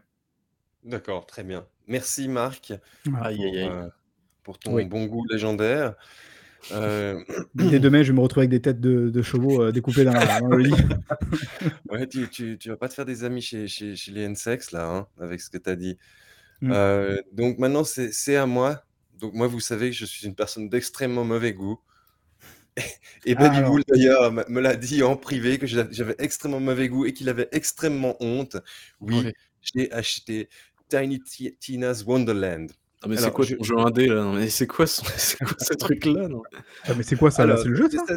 Ça, c'est une des, des, différences par rapport aux autres Borderlands. Ah oui d'accord. C'est que, que, entre les les, les, les... les quêtes? Les, les, quêtes, les, les, différentes cartes, en fait, ben maintenant tu passes par le, le, le overworld de, de, Tina, qui est une ah sorte de plateau. C'est une, une world map, quoi. Ouais, qui est la world map, en fait, exactement, et puis tu as des petites quêtes dessus. Parce qu'on est d'accord, tu es dans un espèce de monde jeu de rôle, c'est ça, non? C'est pour ça exactement, je je je je vais y venir. Donc Borderlands, pour ceux qui qui ont vécu, heu, dans une grotte les les 25 dernières années, qu'est-ce que c'est que Borderlands? Bah, Borderlands, c'est ni plus ni moins que le le le papa des looter shooters en réalité. C'est Mmh. le le 1er looter shooter, c'était Borderlands en 2009. Ouais, 2009, hein, donc ça ça remonte. En en fait, c'est transposer quelque part les mécaniques de Diablo dans du FPS. On on tue des gens et on reçoit du loot de façon de plus en plus massive. Alors moi, je les ai tous faits, oui, tous et j'avais eu beaucoup de mal, en fait, avec Borderlands Moi aussi. 3 parce que Borderlands, heu, l'humour extrêmement scatologique, heu, extrêmement bas du front m'a fatigué. Alors, quid? Qu'en est-il dans dans, heu, Tiny Tina's Wonderland? Ben, on a moins de pipi caca et ça, Ah! ça fait du bien. Ça, ça fait du bien. Après, moi moi, je je vous cache pas, j'ai toujours bien aimé les Borderlands, en fait, ce ce côté, tu tues des monstres et tu as du loot partout qui va dans tous les sens. Heu, c c'est un Borderlands, hein. Avec les fameux pas faisceaux de lumière, heu, de chaque couleur et tout. Voilà, c'est un Borderlands, ni plus ni moins. Ne vous attendez pas à autre chose. Sauf que maintenant, on en a fini avec l'univers de Pandora. On est, en fait, dans mais on avait déjà vu les les les prémices de ça. On on est, en fait, dans Mmh. l'imaginaire de de de Tiny Tina et et dans son jeu de rôle qui s'appelle, heu, en en version originale, Bunker and Badasses. Parce que c'est un personnage qu'on croise déjà, alors je crois qu'on le croise même dans le 2, Dans? Borderlands 2. Dans Ouais. Borderlands 2, on la croise, heu, la 1re fois, Tina et il y avait déjà eu, en fait, un un un DLC, heu où il laissait entra entrapercevoir cela et en fait, c'est un mix de de de de de high fantasy et de Borderlands. Donc, heu, il y a de la wyvern, il y a il y a de l'arbalète comme vous le voyez là. Il y a il y a aussi des pistolets, il y a du squelette et en fait, c'est ce que moi, je trouve assez amusant, c'est c'est qu'il y a Tina qui est qui est la le le le maître de jeu qui vous conte l'histoire et à côté, il y a les autres joueurs qui sont avec vous, qui qui qui jouent aussi à la partie, en fait, qui interviennent à à des moments assez, heu, à à des moments pour pour raconter le scénario et et écoutez, là là, pour l'instant, j'ai une dizaine d'heures de jeu. Je je boude pas mon plaisir. Heu, ça ça me fait plaisir de de pas devoir, c'est ça ça ça reste pas de la c'est pas de la grande écriture, hein. On est on Mais est bien d'accord, c'est si Borderlands. c'est Tiny qui raconte, du coup, un peu le les aventures, du coup, c'est justement plus que jamais, c'est super important l'écriture du jeu, quoi. Enfin, genre, heu, est-ce que parce que vraiment, moi, comme toi, le Borderlands 3, putain, c'était douloureux l'écriture du jeu, enfin, la manière dont dont les dialogues étaient lancés et tout. Donc là, c'est hyper important. Il faut que ça soit bien écrit, quoi. Sinon, ça ça Bah, va là là là, justement, avec ce cet aspect, on joue à une partie de jeu de rôle, il y a il y a des choses un peu plus amusantes, en fait, où elle où elle a des hésitations. Il y a il y a des moments où où tu rentres dans un niveau, puis ils discutent entre eux, puis en fait, le niveau va changer parce que ça Ah, en fait, oui, le setting lui plaît pas, tu vois? Ce genre de choses. Mmh. et et après, c'est un peu plus méta que les autres. Il y a il y a pas mal de références aux aux classiques du jeu de rôle, à à différentes références culturelles, heu, plus plus ou moins jeu de rôle et et je trouve ça assez cool. Donc après c'est pas tant les mécaniques du jeu en elles-mêmes qui changent que le setup, quoi. C'est ça, le truc? C'est le setup, voilà. Le les mécaniques, c'est des mécaniques de Borderlands. Ils savent ce qu'ils font et ils le ils le font bien au niveau du looter shooter. On on peut pas se mentir. Après, heu, techniquement, c'est du Borderlands, c'est pas extrêmement beau, hein. En réalité, c'est un cache-misère leur leur leur cel shading. Mmh. Je dirais un qu'il y peu, a hein. y a certains moments où c'est un peu plus joli, notamment grâce aux éclairages, hem et mais mais après, pour ceux qui ont joué à Borderlands, on se retrouve dans un Borderlands en en version un peu plus, heu, fantasy, quoi et ça fait du bien, en fait, d'avoir des de des nouveaux ennemis, heu, pas ceux qu'on avait déjà vus, heu, 500 fois dans les 3 itérations précédentes, les 3 itérations majeures Tu as joué en précédentes solo ou en coop, du coup? Pardon? Tu as joué en solo ou en coop? Pour l'instant, je joue en solo, mais je vais je vais je vais faire de la coop aussi. Ah putain, ça me chauffe bien, là et mais bon, le problème, c'est que ce jeu-là, pour moi, il faut vraiment y jouer en coop, quoi. C'est c'est là où ça prend tout tout son sens, quoi. Ah, moi, en règle générale, je le fais d'abord en solo, puis après je fais de la coop. Ça se voit que tu as jamais joué avec des bons joueurs comme moi, alors. Avec des des joueurs de qualité. Et ça, Voilà, Babi, ça donc te fait pas envie, là, ce que tu vois à l'écran, par exemple? Heu, franchement, alors je me suis je me suis déjà fait, le 1er Borderlands en solo. J'ai fait le 2e en coop. Il est Heu, bien le 2, putain, il est trop bien le 2, quoi. Nul, c'est enfin moi je j'ai pas du tout accroché, mais vraiment pas du tout, quoi, donc hem Après, il faut aimer la les mécaniques, heu, de de de looter shooter, Après hein. je je dis pas que alors moi le looter shooter ça me dérange pas trop si le la gestion d'inventaire est pas chiante en fait, mais en termes de sensations, les Borderlands sont c'est loin d'être mauvais, hein, franchement, heu, c'est c'est pas trop, trop mal. C'est un bon pour FPS, hein, enfin franchement Borderlands, c'est ça se touche bien, hein, ouais. Mais par contre, heu, c enfin j'ai pas du tout envie de jouer à ça, quoi. Enfin, très OK. clairement. Parce que là, moi pour le j'ai coup, j'ai autant le 3 me j'avais envie de jouer à un truc un peu plus simple, en fait, après avoir fait du Elden Ring et Ouais. cetera. Mmh. J'ai j'avais envie d'un truc avec un un plaisir immédiat et qui t qui qui te satisfasse immédiatement.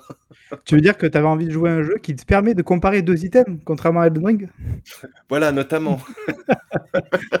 Qui me permet de le comparer de façon tout à fait simple et logique.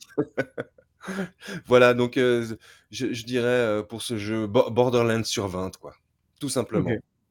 Ah, je peut-être que je me laisserai tenter, tu vois, avec un peut-être une petite réduc, du coup.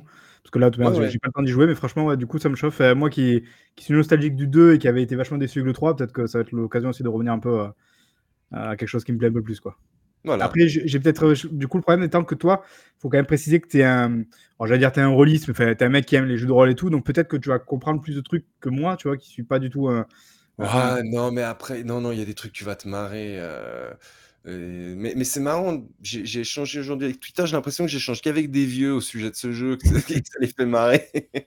Je parle de de ciblé. quarantenaires, donc non, il y a il y a des moments qui m'ont fait qui me font sourire bêtement et et et sans qu'il y ait un un gag prout derrière, donc c'est cool, ça ça fait du bien. Voilà, donc heu, je je pour ceux qui aiment Borderlands et et qui en avaient un peu marre de de leur humour absolument exécrable, vous pouvez y aller. Vraiment, Borderlands sur 20, sans sans blague prout prout. Alors mon cher Babi, je crois que c'est à toi et attention à ce que tu vas dire donc pour ton test à toi, parce que je suis évidemment très, très fan de Shinji Mikami, donc heu Oui, alors là là, c'est vraiment c'est c'est la surprise. On s'attendait pas à ce que Babi, heu, nous nous nous parle Ah, de il avait déjà un peu ici et là dit que quand même ça le titillait un peu. Ouais, c'est Voilà. un jeu qui est qui est hyper intriguant, donc du coup, je vous parler de Ghostwire Tokyo, donc c'est le nouveau jeu, bah, comme tu l'as dit Marc, de, du studio de Shinji Mikami. Alors ce que vous voyez là, ce sont mes captures, des captures maison incroyables, je joue comme un demi-dieu. Heu, voilà, tout ça pour vous dire que, eh bien, alors est-ce que déjà vous vous souvenez de la communication du jeu? Parce que c'est vrai que c'est un jeu qui a été dévoilé, on s'a alors l'univers est vraiment cool, enfin était vraiment cool. On se demandait à quoi ça allait ressembler, comment on y joue et tout ça et finalement on n'avait pas spécialement la réponse et moi ce Oui, jeu c'est ça la communication du jeu. «Putain, mais qu'est-ce que c'est que ce jeu?» un un du coup, une une communication purement Bethesda, c'est magnifique. Heu et pour le coup, bah, je me suis demandé jusqu'au bout: «Mais qu'est-ce qu'on y fait dans ce jeu?» Et bah, la réponse, elle est toute simple, c'est-à-dire qu'on fait exactement comme dans tous les autres jeux et comme dans tous les autres mondes ouverts. Voilà. Donc ça, c'est vraiment le truc que je voulais mettre alors ça forcément, ça vous fait pas spécialement rêver quand je vous dis ça, Oui, mais mais les animations, oui. Alors oui, ça on y reviendra après, mais heu, mais effectivement, bah, du coup, on est vraiment sur quelque chose d'assez classique. C'est-à-dire qu'on va arriver, heu, dans un environnement ouvert, alors c'est, heu, alors j'ai appris plein de trucs sur le Japon, déjà pour commencer, puisque le Mmh. jeu se se passe à Tokyo et donc le jeu se passe, heu, notamment dans l'arrondissement de Shibuya, qui est un arrondissement de Tokyo. Voilà, j'ai j'ai j'ai appris des trucs.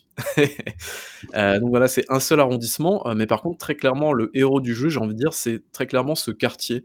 Alors je sais pas si c'est finement bien modélisé, tout ça, tout ça, mais en tout cas, on s'y croirait. Heu, on plonge directement dans ce Japon, heu, envahi de démons et heu et je trouve qu'au niveau de l'ambiance, on est clairement dans quelque chose qui fonctionne hyper, hyper bien. Alors mon cher Babi, est-ce que c'est un jeu d'horreur? Alors non, merci pour la question. Ghostwire Tokyo, à chaque fois je si je vous dis Ghost of Tsushima, je voulais dire, Ghostwire Tokyo, hein, vous inquiétez alors effectivement, heu, bah, c'est une question qu'on peut se poser. Bethesda l'a pas mal martelé durant sa communication. Non, Ghostwire Tokyo n'est pas un jeu d'horreur. Heu, c'est juste un jeu d'action avec des pointes horrifiques et encore, il y a 2-3 jumpscares au sein du jeu, mais franchement, heu, pas de quoi gueuler, sur sa chaise. Honnêtement, ça reste tout à fait jouable pour quelqu'un qui, n'a pas forcément l'habitude. Ça ça passe au baby bou boulomètre. Tout à fait. Oui, de toute façon, c'est un jeu d'horreur, je n'y joue pas, donc heu, vous pouvez être sûr que, on est bien là. Alors en fait, c'est un jeu, heu, qui donc c'est un jeu d'action forcément et qui propose donc différents pouvoirs. Donc déjà pour commencer, il y a une histoire un peu sous-jacente qui est, un peu OSEF en mode, bah, en fait, il y a un gars, qui incorpore ton corps, il est à l'intérieur de toi, il te parle dans ta tête, tu vas l'entendre et donc voilà, il y a un une espèce de dualité qui se met en place, donc c'est un truc assez classique finalement, qui, heu, qui est pas trop mal, heu, je dirais dans les dernières heures de jeu. Disons qu'au milieu au début, au milieu du jeu, tu te dis: «Ouais, bon, c'est un peu anecdotique» et au fur et à mesure, tu te dis: «Ouais, c'est pas trop mal», mais je trouve que le jeu, reste assez timide là-dessus. Bon voilà. Dans la globalité, le jeu d'ailleurs reste assez timide, concernant son scénario, tout ça, tout ça. Donc heu, du coup, vous déambulez dans ce pseudo monde ouvert, alors c'est un petit monde ouvert, hein, heu et donc il y a plusieurs activités. Donc vous voyez là, par exemple, sur la carte, là, c'est une mission secondaire, donc ce que je peux faire, c'est que je peux y aller, et puis je peux la faire tout simplement et le truc qui est assez cool, voilà, donc comme vous venez de le voir dans le monde ouvert, c'est qu'il y a un côté très, vertical. Il y a un grappin, énorme. j'ai vu. Il y a un grappin et finalement, c'est, l'une des choses que qui est plutôt, très cool du jeu. C'est que alors, j'ai pas spécialement joué à The Evil Within, mais si je dis pas de bêtises, The Evil Within, le personnage était pas spécialement maniable, dans c'était un survival horror avec un peu la tradition du personnage, heu, 33 tonnes, quoi. c'est ça et puis en plus, on était à la 3e personne, donc forcément, Mmh.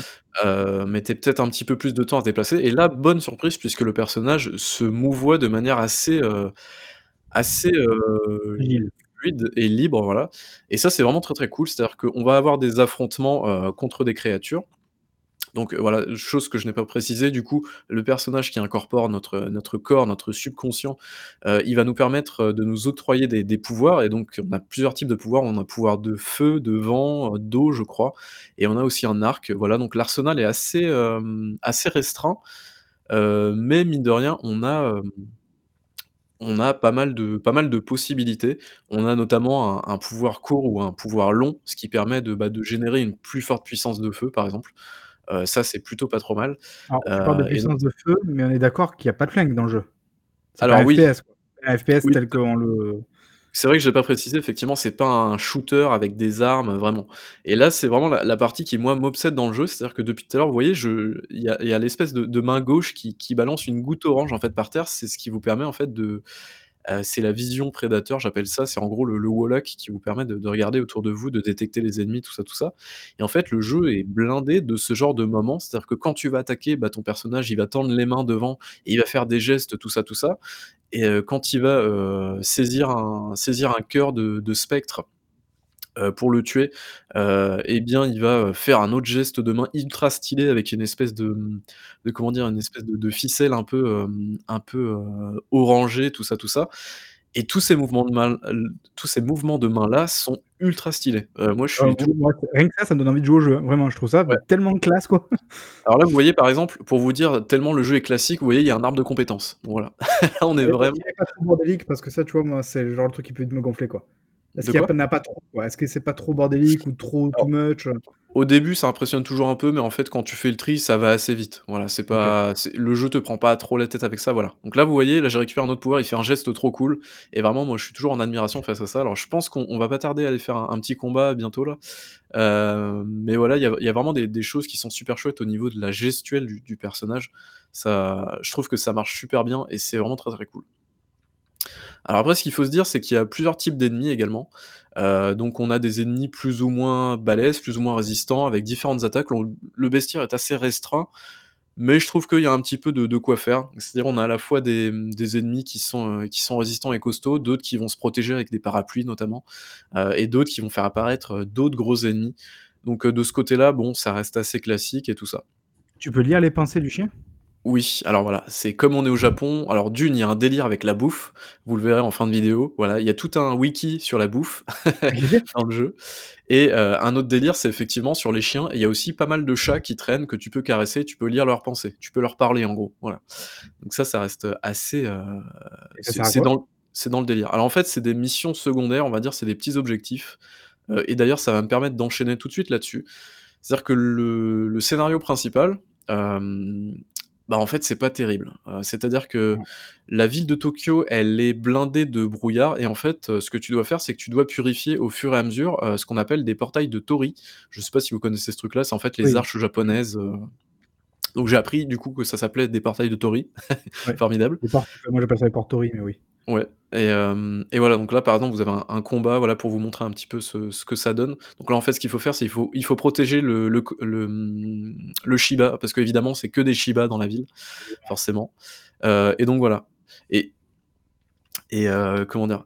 Je je je parlais de quoi? Oui, donc du coup, le, le, le scénario principal, voilà, est pas terrible, pour le coup. On reste sur quelque chose d'assez classique et en fait, le but, ça va être de faire reculer le brouillard. Heu, c'est-à-dire qu'en fait, il y a finalement très peu de missions qui sont un un tant soit peu scénarisées. Alors il y a des dialogues et tout ça, mais c'est pas spécialement intéressant. Heu, mais en plus de ça, bah, voilà, la plupart du temps, ça va juste être de purifier des des portails de Tori pour faire reculer le brouillard. Il y a un moment au milieu du jeu, c'est que ça et heu, bon, tu te dis, heu, c'est quand même un petit peu la facilité. Heu, mis à part ça, bah, on a tout ce qui est missions secondaires. Donc concernant les missions secondaires, on est clairement sur quelque chose de on est sur du FedEx, heu, très, très nul, heu, voilà, pour ne pas vous mentir. Heu, mais par contre là j'avais vu justement que la la trame principale était pas ouf, mais que les quêtes annexes étaient plus sympas Alors en fait, l'avantage des quêtes annexes, alors je suis en train de dire que c'est du FedEx, oui, c'est du FedEx, c'est nul, mais l'avantage, c'est que les quêtes annexes se font très rapidement. C'est-à-dire que c'est pas des trucs, prise de tête, genre en gros, tu vas devoir, aller choper, machin, heu, machin, récupérer un truc, heu, par-ci par-là et ensuite tu dois revenir voir le personnage. La plupart du temps, heu, ça va être plus, heu, quelque chose, qui va se se mettre, comment dire? Bah, ça va être genre un objectif à la con, aller récupérer un truc, résoudre une énigme dans une maison japonaise, ça c'est assez stylé. Alors qu'en général, la plupart du temps, tu as des esprits qui contrôlent les objets.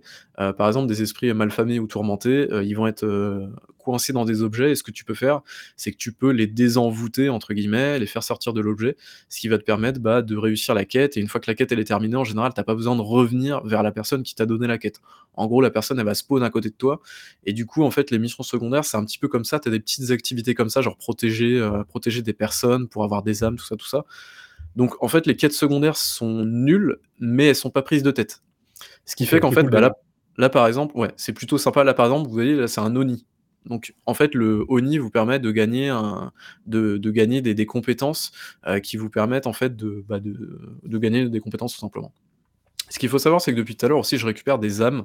Ces âmes, elles sont, heu, elles sont limitées au nombre de 12, c'est-à-dire qu'au bout de 12 âmes, heu, bah, en fait, je dois aller dans une cabine téléphonique pour les transférer. Bon déjà, vous dites: «Qu'est-ce que c'est que ce jeu? Su super chelou?» c'est comme ça.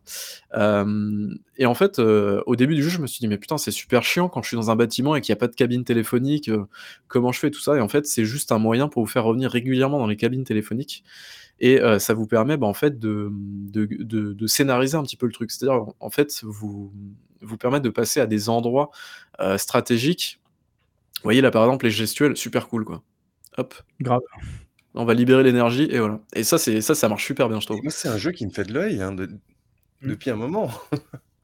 Et heu et voilà et donc là, voilà, donc là, j'absorbe les énergies et en fait, pour, heu, je peux je peux en avoir que 12 et ce qui fait que, bah, au bout des 12, je peux plus en capturer, il faut que je passe par une cabine téléphonique pour les transférer.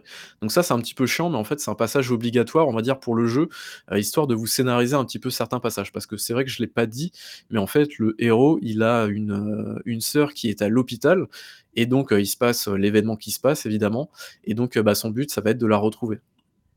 Donc donc voilà. Heu, bah, écoutez, je pense que j'en ai terminé avec le jeu, En en termes hem de de size, de de taille, d'op de d'open world, on est quoi? On est sur un truc super alors, long, super à on taille est sur humaine? un alors on est sur un petit jeu. Ce qu'il faut bien se dire, c'est que c'est pas un c'est un triple A, mais certainement très petit budget. C'est-à-dire que moi, j'ai terminé en faisant quelques missions secondaires et quelques et le en terminant la campagne, j'ai terminé en 8 heures et demie. Donc on n'est pas sur quelque Ah oui! chose de de très, très long. Heu, as encore une fois, j'ai encore une fois, j'ai pas fait toutes les missions annexes, hein, loin de là. Heu, j'ai dû en faire, heu, 1/4, juste pour voir si au niveau de l'écriture ça passait et tout ça, pour tester. Mais voilà, on est vraiment sur quelque chose de très, très light. Heu, après ce qu'il faut se dire, c'est que je crois que j'ai ouvert la carte, une fois dans la vidéo, mais on essaie sur, voilà, sur du FedEx. Il y a beaucoup de beaucoup de petites, de petites missions par-ci par-là. Mais ce qu'il faut se dire, c'est qu'on est vraiment sur quelque chose qui est, euh, qui est pas prise de tête. Donc moi, c'est ce que je retiens principalement. Au final, quand tu vois bien, tu vois, est-ce que le jeu il a pas été pensé en se disant on va faire un jeu où justement euh, le mec il va faire des, des, gimmicks avec les mains et tout, tu vois, est-ce que c'est pas parti de ça? Et après petit à petit ils ont ils, ah, ont, construit derrière mais... En tout cas, moi, il y a un truc qui me, qui me fascine dans le jeu, c'est vraiment cet aspect de. Enfin, aller dans un Tokyo comme ça, je sais pas si ça, si ça s'est déjà fait, mais limite, s'il y a des modes qui existent juste pour se trimballer dans les petites ruelles de Tokyo comme ça, bah franchement, ça peut être un super jeu de voyage. En euh, je vois là, parce que bon, c'est un peu évidemment euh, stylisé, mais ça a l'air quand même super fidèle hein, euh, par rapport aux souvenirs que j'ai de. Ouais, bah attends, là, regarde justement, je vais me TP à un endroit, on va aller au fameux carrefour piéton, tu vois, qui est ici. classique. Euh, et, justement, et ce qui est cool, c'est que de temps en temps aussi, il y a des petits événements qui se déroulent dans le, dans le monde ouvert, et c'est plutôt chouette. Donc là, euh, normalement, si j'arrive à me TP bientôt, euh, parce que évidemment, j'ai fait n'importe quoi dans la vidéo de gameplay, mais si j'arrive à me, à TP bientôt, bah, normalement, on pourra voir le fameux quartier. Et vraiment, il y a des trucs qui se passent. C'est de temps en temps, il y a deux trois, deux, trois conneries qui se passent dans le monde ouvert, et je trouve ça assez, assez chouette parce qu'on est, on est vraiment dans. Bah, pour moi, le héros, c'est pas c'est pas les, personnages, c'est pas les méchants d'ailleurs. J'ai oublié de, parler des méchants, mais ils sont super anecdotiques. C'est vraiment genre on est des méchants pour être des méchants, voilà, avec une histoire sous-jacente absolument de méchants. C'est-à-dire genre euh, ma famille est morte, machin, nanana, euh, je vais me venger, tout ça. Enfin bref.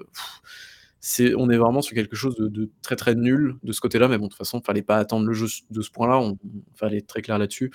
Euh, mais voilà, un autre détail que je voulais relever aussi, parce que pour moi, je suis ultra sensible à ce genre de truc-là, mais c'est pas un jeu qui te blinde d'ennemis tout le temps. C'est-à-dire que tu vas dans la rue et en vrai, t'as pas des, pas des ennemis à tous les coins de rue. dans l'émission, pareil, t'as pas des ennemis tout le temps. à chaque fois, tu dis, oh putain, c'est bon, il y a un combat. J'espère que au prochain couloir, il y aura pas d'autres ennemis. Bah en fait, c'est bon, il y a pas d'autres ennemis. Je trouve que le jeu gère hyper bien ces vagues d'ennemis. Donc pour le coup, je trouve ça assez chouette. Euh, et, on est vraiment sur, sur quelque chose d'assez cool, d'autant que, bah voilà, si en vrai t'as pas envie de faire les, les, les, comment dire, les affrontements, à part deux trois affrontements qui sont obligatoires, forcément les affrontements de boss dans le scénario, en fait t'es pas obligé d'affronter les, les, adversaires, quoi. Tu peux juste courir comme un dératé, euh, partir, et, euh, et, ça marche très très bien. Donc de ce ah, côté-là. La, DA du jeu, en plus, bon, on sent qu'ils aiment bien les reflets et le ray tracing, a priori, je pense qu'en ray tracing ça doit être. Ouais, il y a du ray tracing. le jeu. Moi j'ai la version PC, mais j'ai absolument pas activé le ray tracing pour cause me doute, Forcément. mais, euh, mais voilà. Et d'ailleurs, le jeu, euh, j'ai eu du mal à, le faire tourner en même temps que OBS pour capturer bah, le, jeu.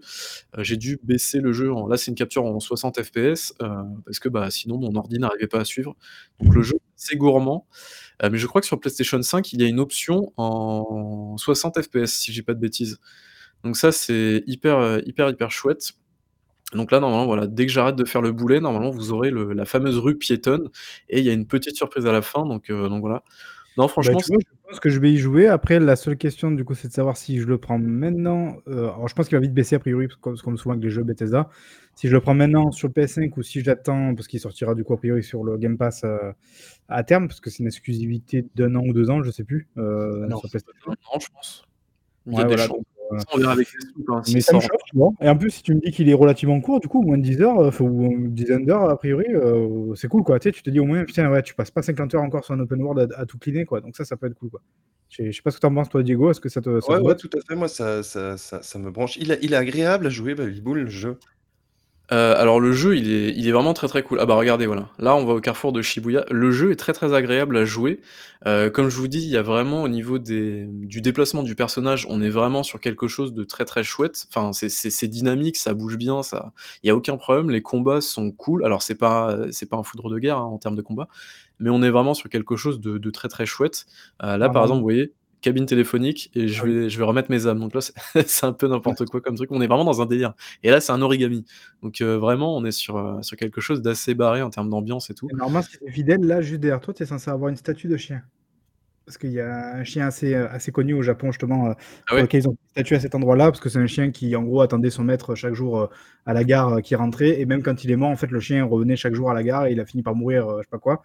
Et il y a une petite statue là où il y a toujours plein de gens. Et puis même ce quartier, enfin, ce carrefour en général, il est blindé de monde, toujours. C'est assez impressionnant. Oui, c'est la fameuse euh, où il y a quatre passages piétons, c'est ça, ou un truc comme ça. Et il y a une scène assez euh, culte, entre guillemets, de Fast and Furious 3, justement, où il fait un, drift à cet endroit-là, euh, entre, entre les gens. Mais ouais, ce quartier, il est fait, ce carrefour, en tout cas, il est super connu, quoi. Et il a l'air relativement bien, en tout cas, modélisé. et là, il y a un comment dire? Un je sais pas pourquoi on voit ma souris, bon c'est pas grave. Et là donc on a un petit, heu, voilà, un petit événement qui se passe au milieu de Shibuya et là c'est plutôt enfin au milieu du quartier, c'est plutôt cool franchement. Heu, il y en a pas tout le temps des événements comme ça, mais quand il y en a un, bah, je trouve ça cool avec une ambiance et tout assez particulière. C'est scripté, genre c'est que sur à cet endroit-là ou ça paraît Ouais, ouais, ouais, c'est c'est scripté, ouais. C'est c'est que à cet endroit-là, mais quand je suis tombé dessus, je me suis dit: «Ah chouette, je m'attendais pas à ça», donc heu, donc voilà.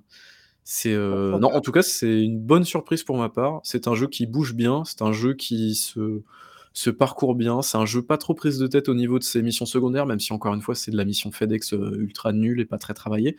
Mais, heu, mais voilà, par exemple, heu, genre, il y a une mission où il y a un fantôme, enfin un esprit qui est dans les toilettes et il faut lui ramener 2 rouleaux de papier toilette. Voilà, ce genre de mission-là. Je trouve ça génial, moi. Pour vous dire un petit peu le le niveau, mais heu, mais voilà, on est moi je trouve que c'est une bonne surprise, c'est un jeu qui se parcourt bien et voilà, bonne pioche, je dirais. OK, tu as les métros bien. aussi? Alors, heu, il y a des métros, heu, il faut rentrer dedans, mais bon là c'est fermé pour le coup. Ah, ouais, Mais sinon oui, tu peux aller dans le métro, effectivement. Ah cool. Et non, vraiment il y a au niveau de la ville, ouais, vraiment la ville est très, très chouette, hein, franchement, enfin je veux dire le quartier est ultra cool. Bon, bah, ça veut dire dans ce cas-là que c'est moi qui vais encore passer pour le rabat-joie de service. Merci les gars. Je proteste et heu, je suis seul à être un peu sévère. Heu, merci mon cher Babi, je pense non, tu as fait le tour? Heu, ouais, je pense que j'ai à peu près tout dit du jeu, mais Merci, heu bah, écoute, Mabi, tu nous as presque donné envie d'y tu nous as donné envie d'y jouer, hein. Bah, cool alors, cool, cool. Et Est-ce bah qu'on passe du coup au classique tour de table et on on termine tranquillou? Je je pense qu'on va passer au au classique tour de table. Alors Marc, à quoi as-tu joué? Laisse-moi deviner. à Kirby et à Elden Ring. Clairement, je crois que c'est les 2 seuls. J'ai installé Shredder, mais j'ai toujours pas essayé et là évidemment, il y a le fameux World, West, ça? Qui est arrivé, Oui. peut-être que j'installerai pour essayer aussi, mais sinon, ouais, non, je me suis contenté pour l'instant de de Kirby Elden Ring, donc rien de plus à dire, en fait, a priori. Voilà. Très bien. Bon, bah, alors de mon côté, j'ai je je me suis fait bolosser par Elden Ring encore un peu, hein. Heu, ce qui m'a donné envie de de de réinstaller des des jeux plus simples. C'est pour ça que je suis parti dans dans, heu, Tiny Tina's Wonderland. J'ai avant de faire Tiny Tina's Wonderland, j'ai quand même fait le DLC standalone de Tiny Tina Tiny Tina qu'il y avait avant. Voilà, c'était très moche, ça piquait les yeux quand même. Et je devais donner des gagner des sous grâce à mon actionnariat, donc heu, j'ai acheté pour pour quelques deniers, heu, Riders Republic. J'ai pas encore Oh! beaucoup joué Ah oui? Et écoute, ça ça se laisse jouer, hein, ça se laisse jouer. Je je supporte pas cette ambiance, heu, kikou kikou, on boit des des des des energy drink, mais mais sinon le le le reste, c'est plutôt pas mal du tout.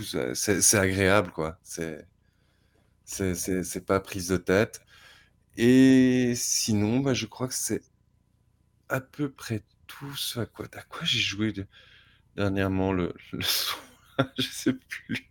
Des jeux un peu honteux ou pas? Allez, dis avoue-nous tout. Mais non, mais non, j'a j'arrive pas à à je sais que j'ai joué à d'autres choses, mais je l'ai pas en tête là. Baby Bull, Ah. vas-y et et heu, ça me reviendra. Ça marche, tu diras à quoi à quoi as-tu joué, mon cher Babi? Alors moi alors du du coup, calme-toi. Heu, alors moi, du coup, j'ai joué à A Memoir Blue, qui est un jeu qui est sorti, heu, il y a pas si longtemps que ça, je crois la semaine dernière, qui est un jeu du une petite aventure narrative d'1 heure. Voilà, c'est pas très compliqué comme jeu. Il y a 0 challenge, mais ça raconte une belle histoire, une histoire assez chouette. Donc heu, voilà, non, j'ai trouvé que c'était un une plutôt cool expérience. J'ai forcément joué à Ghostwire Tokyo, j'ai replongé aussi dans Overwatch, le compétitif et putain, quel enfer les gars ce jeu. Je je c'est un enfer, c'est un enfer sur terre, je je pète un câble comme jamais. Ce jeu me fait vriller, mais c'est incroyable, mais comment? Et donc tu kiffes? Et je kiffe, mais c'est l'aspect du compétitif, ça c'est je j'arrive pas à jouer quand il y a pas d'enjeu, heu, mais malheureusement le compétitif, c'est ce qui me fait le péter le plus de câbles et vraiment ce voilà, je faut que je me calme. Et donc Voilà. heu, j'ai j'ai joué à un autre jeu, Diego, qui va te faire Ah! plaisir. J'ai joué et j'ai terminé à Marvel's Guardians of the Galaxy Mais oui, c'est vrai. et J'ai vraiment et? quoi? Voilà, ton verdict? Et vraiment, heu, quel jeu, mais quel jeu, bordel de merde! Je m'attendais pas à ça, c'est incroyable. Enfin vraiment, je le niveau d'écriture de ce jeu est incroyable. Alors, pour information, j'y ai joué en VF totale. Je sais pas si toi tu y as joué en VO et la J'ai VF joué en VO. La VF est incroyable. Vraiment, la VF est incroyable. Je je tiens à le souligner. excellent travail de doublage, mention spéciale à Rocket, l'acteur qui double Rocket qui est incroyable aussi. Enfin tout, il y a personne n'est en dessous de personne n'est en deçà, vraiment le l'écriture, doublage incroyable. Il y a des trucs qui sont vraiment cool où, tu sais, d'habitude, dans les jeux comme ça, tu quand tu as un dialogue, en général, bah, faut attendre deux secondes avant qu'il y ait le prochain dialogue qui enchaîne. Bah là, non, pas du tout. Tu as des dialogues qui s'entrecoupent, parfois et tout ça, donc ça apporte énormément de crédibilité au, au dialogue, au, comment dire, au, fait que les dialogues soient hyper vivants, que c'est une vraie conversation, et ça, ça marche très très bien. Il y a des situations qui sont vraiment super drôles. Euh, notamment avec le chien euh, Cosmo. Je, trouve que ah, il est tellement cool, Cosmo. les passages sont très très drôles et tout ça. Euh, non, mais vraiment, c'est un jeu. Alors, en termes de gameplay, au début, tu dis putain, c'est un peu nul.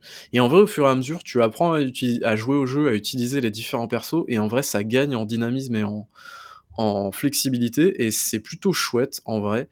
les personnages sont ultra complémentaires entre eux en termes d'attaque aussi. Donc, ça, ça marche très très bien. Euh, mais vraiment, voilà, moi, ce que je retiens surtout, c'est bah, l'écriture. Vraiment, l'écriture, c'est Tire One. On est, on est vraiment dans le haut, haut du panier. Et vraiment, je ne pensais pas me marrer autant sur un jeu comme ça. Et vraiment, c'est. Alors, j'étais pas PTDR, hein, on est d'accord. Mais vraiment, ah, je. Pas PTDR, mais, mais mais t'as le sourire, t'as la banane. T'as le sourire tout le temps, quoi. Et c'est ce que je disais à Marc la dernière fois. Euh, enfin, quand en off, du coup, je disais. Alors, la plupart du temps, tu vois, les Uncharted, en général, ce genre de jeu-là, ou les Tomb Raider, en général, c'est, tu vois, euh, c'est des jeux d'action avec entrecoupés de scènes de dialogue entre, tu vois. Mmh Et pour moi, Gardien de la Galaxie, c'est l'inverse. C'est-à-dire que c'est des scènes de dialogue entrecoupées de scènes d'action.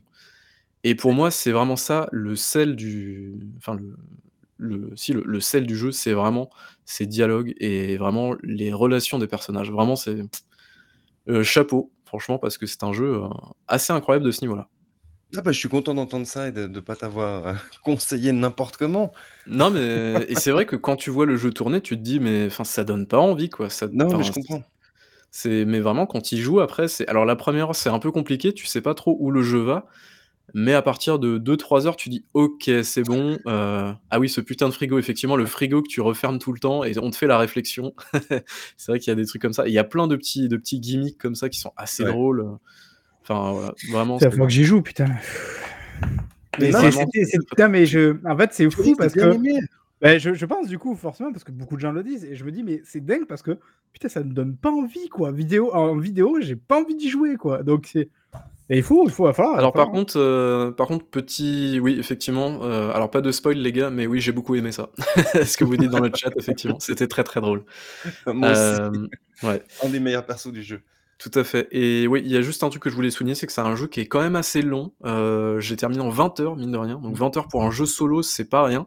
Euh, et je trouve que c'est un jeu qui a tendance peut-être sur la fin à s'éterniser un petit peu. Euh, notamment les derniers passages du jeu. Il l'avait dit, je crois, Diego aussi ça. Mhm. il a peut-être 2-3 heures, peut-être en trop. Ils auraient peut-être pu réduire un petit peu, je pense. ouais, c'est un jeu qui est peut-être un poil long quand même. Mais oui, Marc, si t'as l'occasion, lance-toi direct dedans. C'est. Il est dans le pass, celui-ci, non Je crois. Ouais, il arrive on n'a pas d'excuse pour ne pas y jouer. Merde. Voilà. Donc, j'ai vite été voir ma liste de, ce à quoi j'ai joué. Hein. Donc, j'ai joué au jeu suisse du moment, Far Changing Tides, qui est une ah. sorte de ah. game euh, très, très tranquille. C'est sympa. C'est comme le premier, je pense. Hein. je l'ai lancé, du coup, j'ai joué une heure, c'est exactement comme le premier. Hein, donc, euh. exact, sauf que là, t'es dans l'eau, quoi. ouais, c'est vrai. Euh, j'ai lancé Sable. Bah, ah. je, je l'ai désinstallé. Déjà. C'est vrai qu'il s'est pas mal fait démonter, un hein, Sable, j'ai pas aimé. Euh, j'ai lancé, je pense, le GOTY. Lawn Mowing Simulator, le jeu où tu tu te lances dans une entreprise, euh, qui tourne des gazons. OK. En fait, le but, c'est une tondeuse à gazon. et puis tu tonds des gazons, puis après tu lances ton entreprise qui tond des gazons etc. Tu tu vois? C'est il y a un truc très bizarre, c'est que ça me donne extrêmement envie d'y jouer là, du coup. Vraiment. ah bah il est, il est dans le 5 Game Pass. ok, ah bah parfait. Voilà. J'ai aussi lancé Tunic. C'est ah. bah, c'est bien. C'est bien terminé. Hein. Moi, j'ai pas fait la démo, Marc. Ouais, euh, moi, la démo vraiment m'a refroidi, mais bah, apparemment, même des gens qui ont fait la démo et qui n'avaient pas trop aimé un peu comme moi à l'époque disent que c'est pas mal. Je, euh. dirais que c'est l'enfant entre euh, un, Zelda Old School et, Dark Souls. Ah. Ça donne envie quand même, avec un renard en plus. Et la DA est superbe en plus pour le coup. Ouais, la DA est, superbe. Heu, et et ça ça sent c'est extrêmement bien. Ça sent la finition extrêmement bien, quoi. On sent pourquoi, heu, il il a fallu Ça ce temps long, hein. Supplémentaire, heu, pour le terminer. Et tout seul, je crois, en plus, non? Le mec? Ouais, exactement, exactement. Et sinon, moi, j'ai un peu honte, mais j'ai quand même continué Dying Light 2. Je je vois que je suis bientôt à 60 heures. Tu te fais du mal là, je pense, faut arrêter, faut déjà, comment vous trouvez tout ce temps, les gars? Putain, moi j'ai cru que j'ai j'ai la terre allait s'écrouler pour finir Kirby, j'ai mis 7 heures, 8 heures. Comment comment vous faites pour jouer à tout ça? Putain, La nuit. La je nuit porte du conseil. Voilà, non, non, donc non, j'ai quand même joué 1 ou 2 choses, j'ai l'impression il me semblait bien que j'avais joué à des choses, mais après je en ce moment, je suis je suis tellement dans le Borderlands que le reste, j'ai oublié, en fait. Aïe, aïe, aïe, aïe, Voilà, aïe. donc je pense qu'on on a fait le le le tour. Grosse, heu, écoutez, pas mal, gros hein, podcast, hein, du coup, mais. Ouais, c'est c'est vraiment, heu, profitez-en parce que les gars, je pense qu'on sera très rarement à jour sur les sorties de jeux comme ça, donc c'est Ouais. comme je l'ai dit comme je l'ai dit précédemment, ce qui est incroyable, c'est qu'on a Ouais. chacun pris un jeu de notre côté sans se concerter. C'était complètement fou. Vraiment, c'est waouh. Exactement, Incroyable. exactement. Bon, toi, Diego, c'était un peu c'était tu étais un peu cramé d'avance, tu as commencé à dire: «Oui, alors il y a un jeu que je joue, j'ai un peu honte». C'est bon, Mmh. quoi, on t'avait vu, hein. Pas la peine de te cacher. Et je me Oui. cache pas, moi. Ah, je homme. même pas que j'ai honte. Bon, quoi qu'il en soit, merci aux gens qui étaient avec nous en live ce soir, c'est toujours un plaisir de vous avoir. Merci aux gens qui nous écoutent en différé. Merci à toi, Marc. Merci à toi, Babybull. Et à bientôt. Ciao, ciao. Merci, ciao.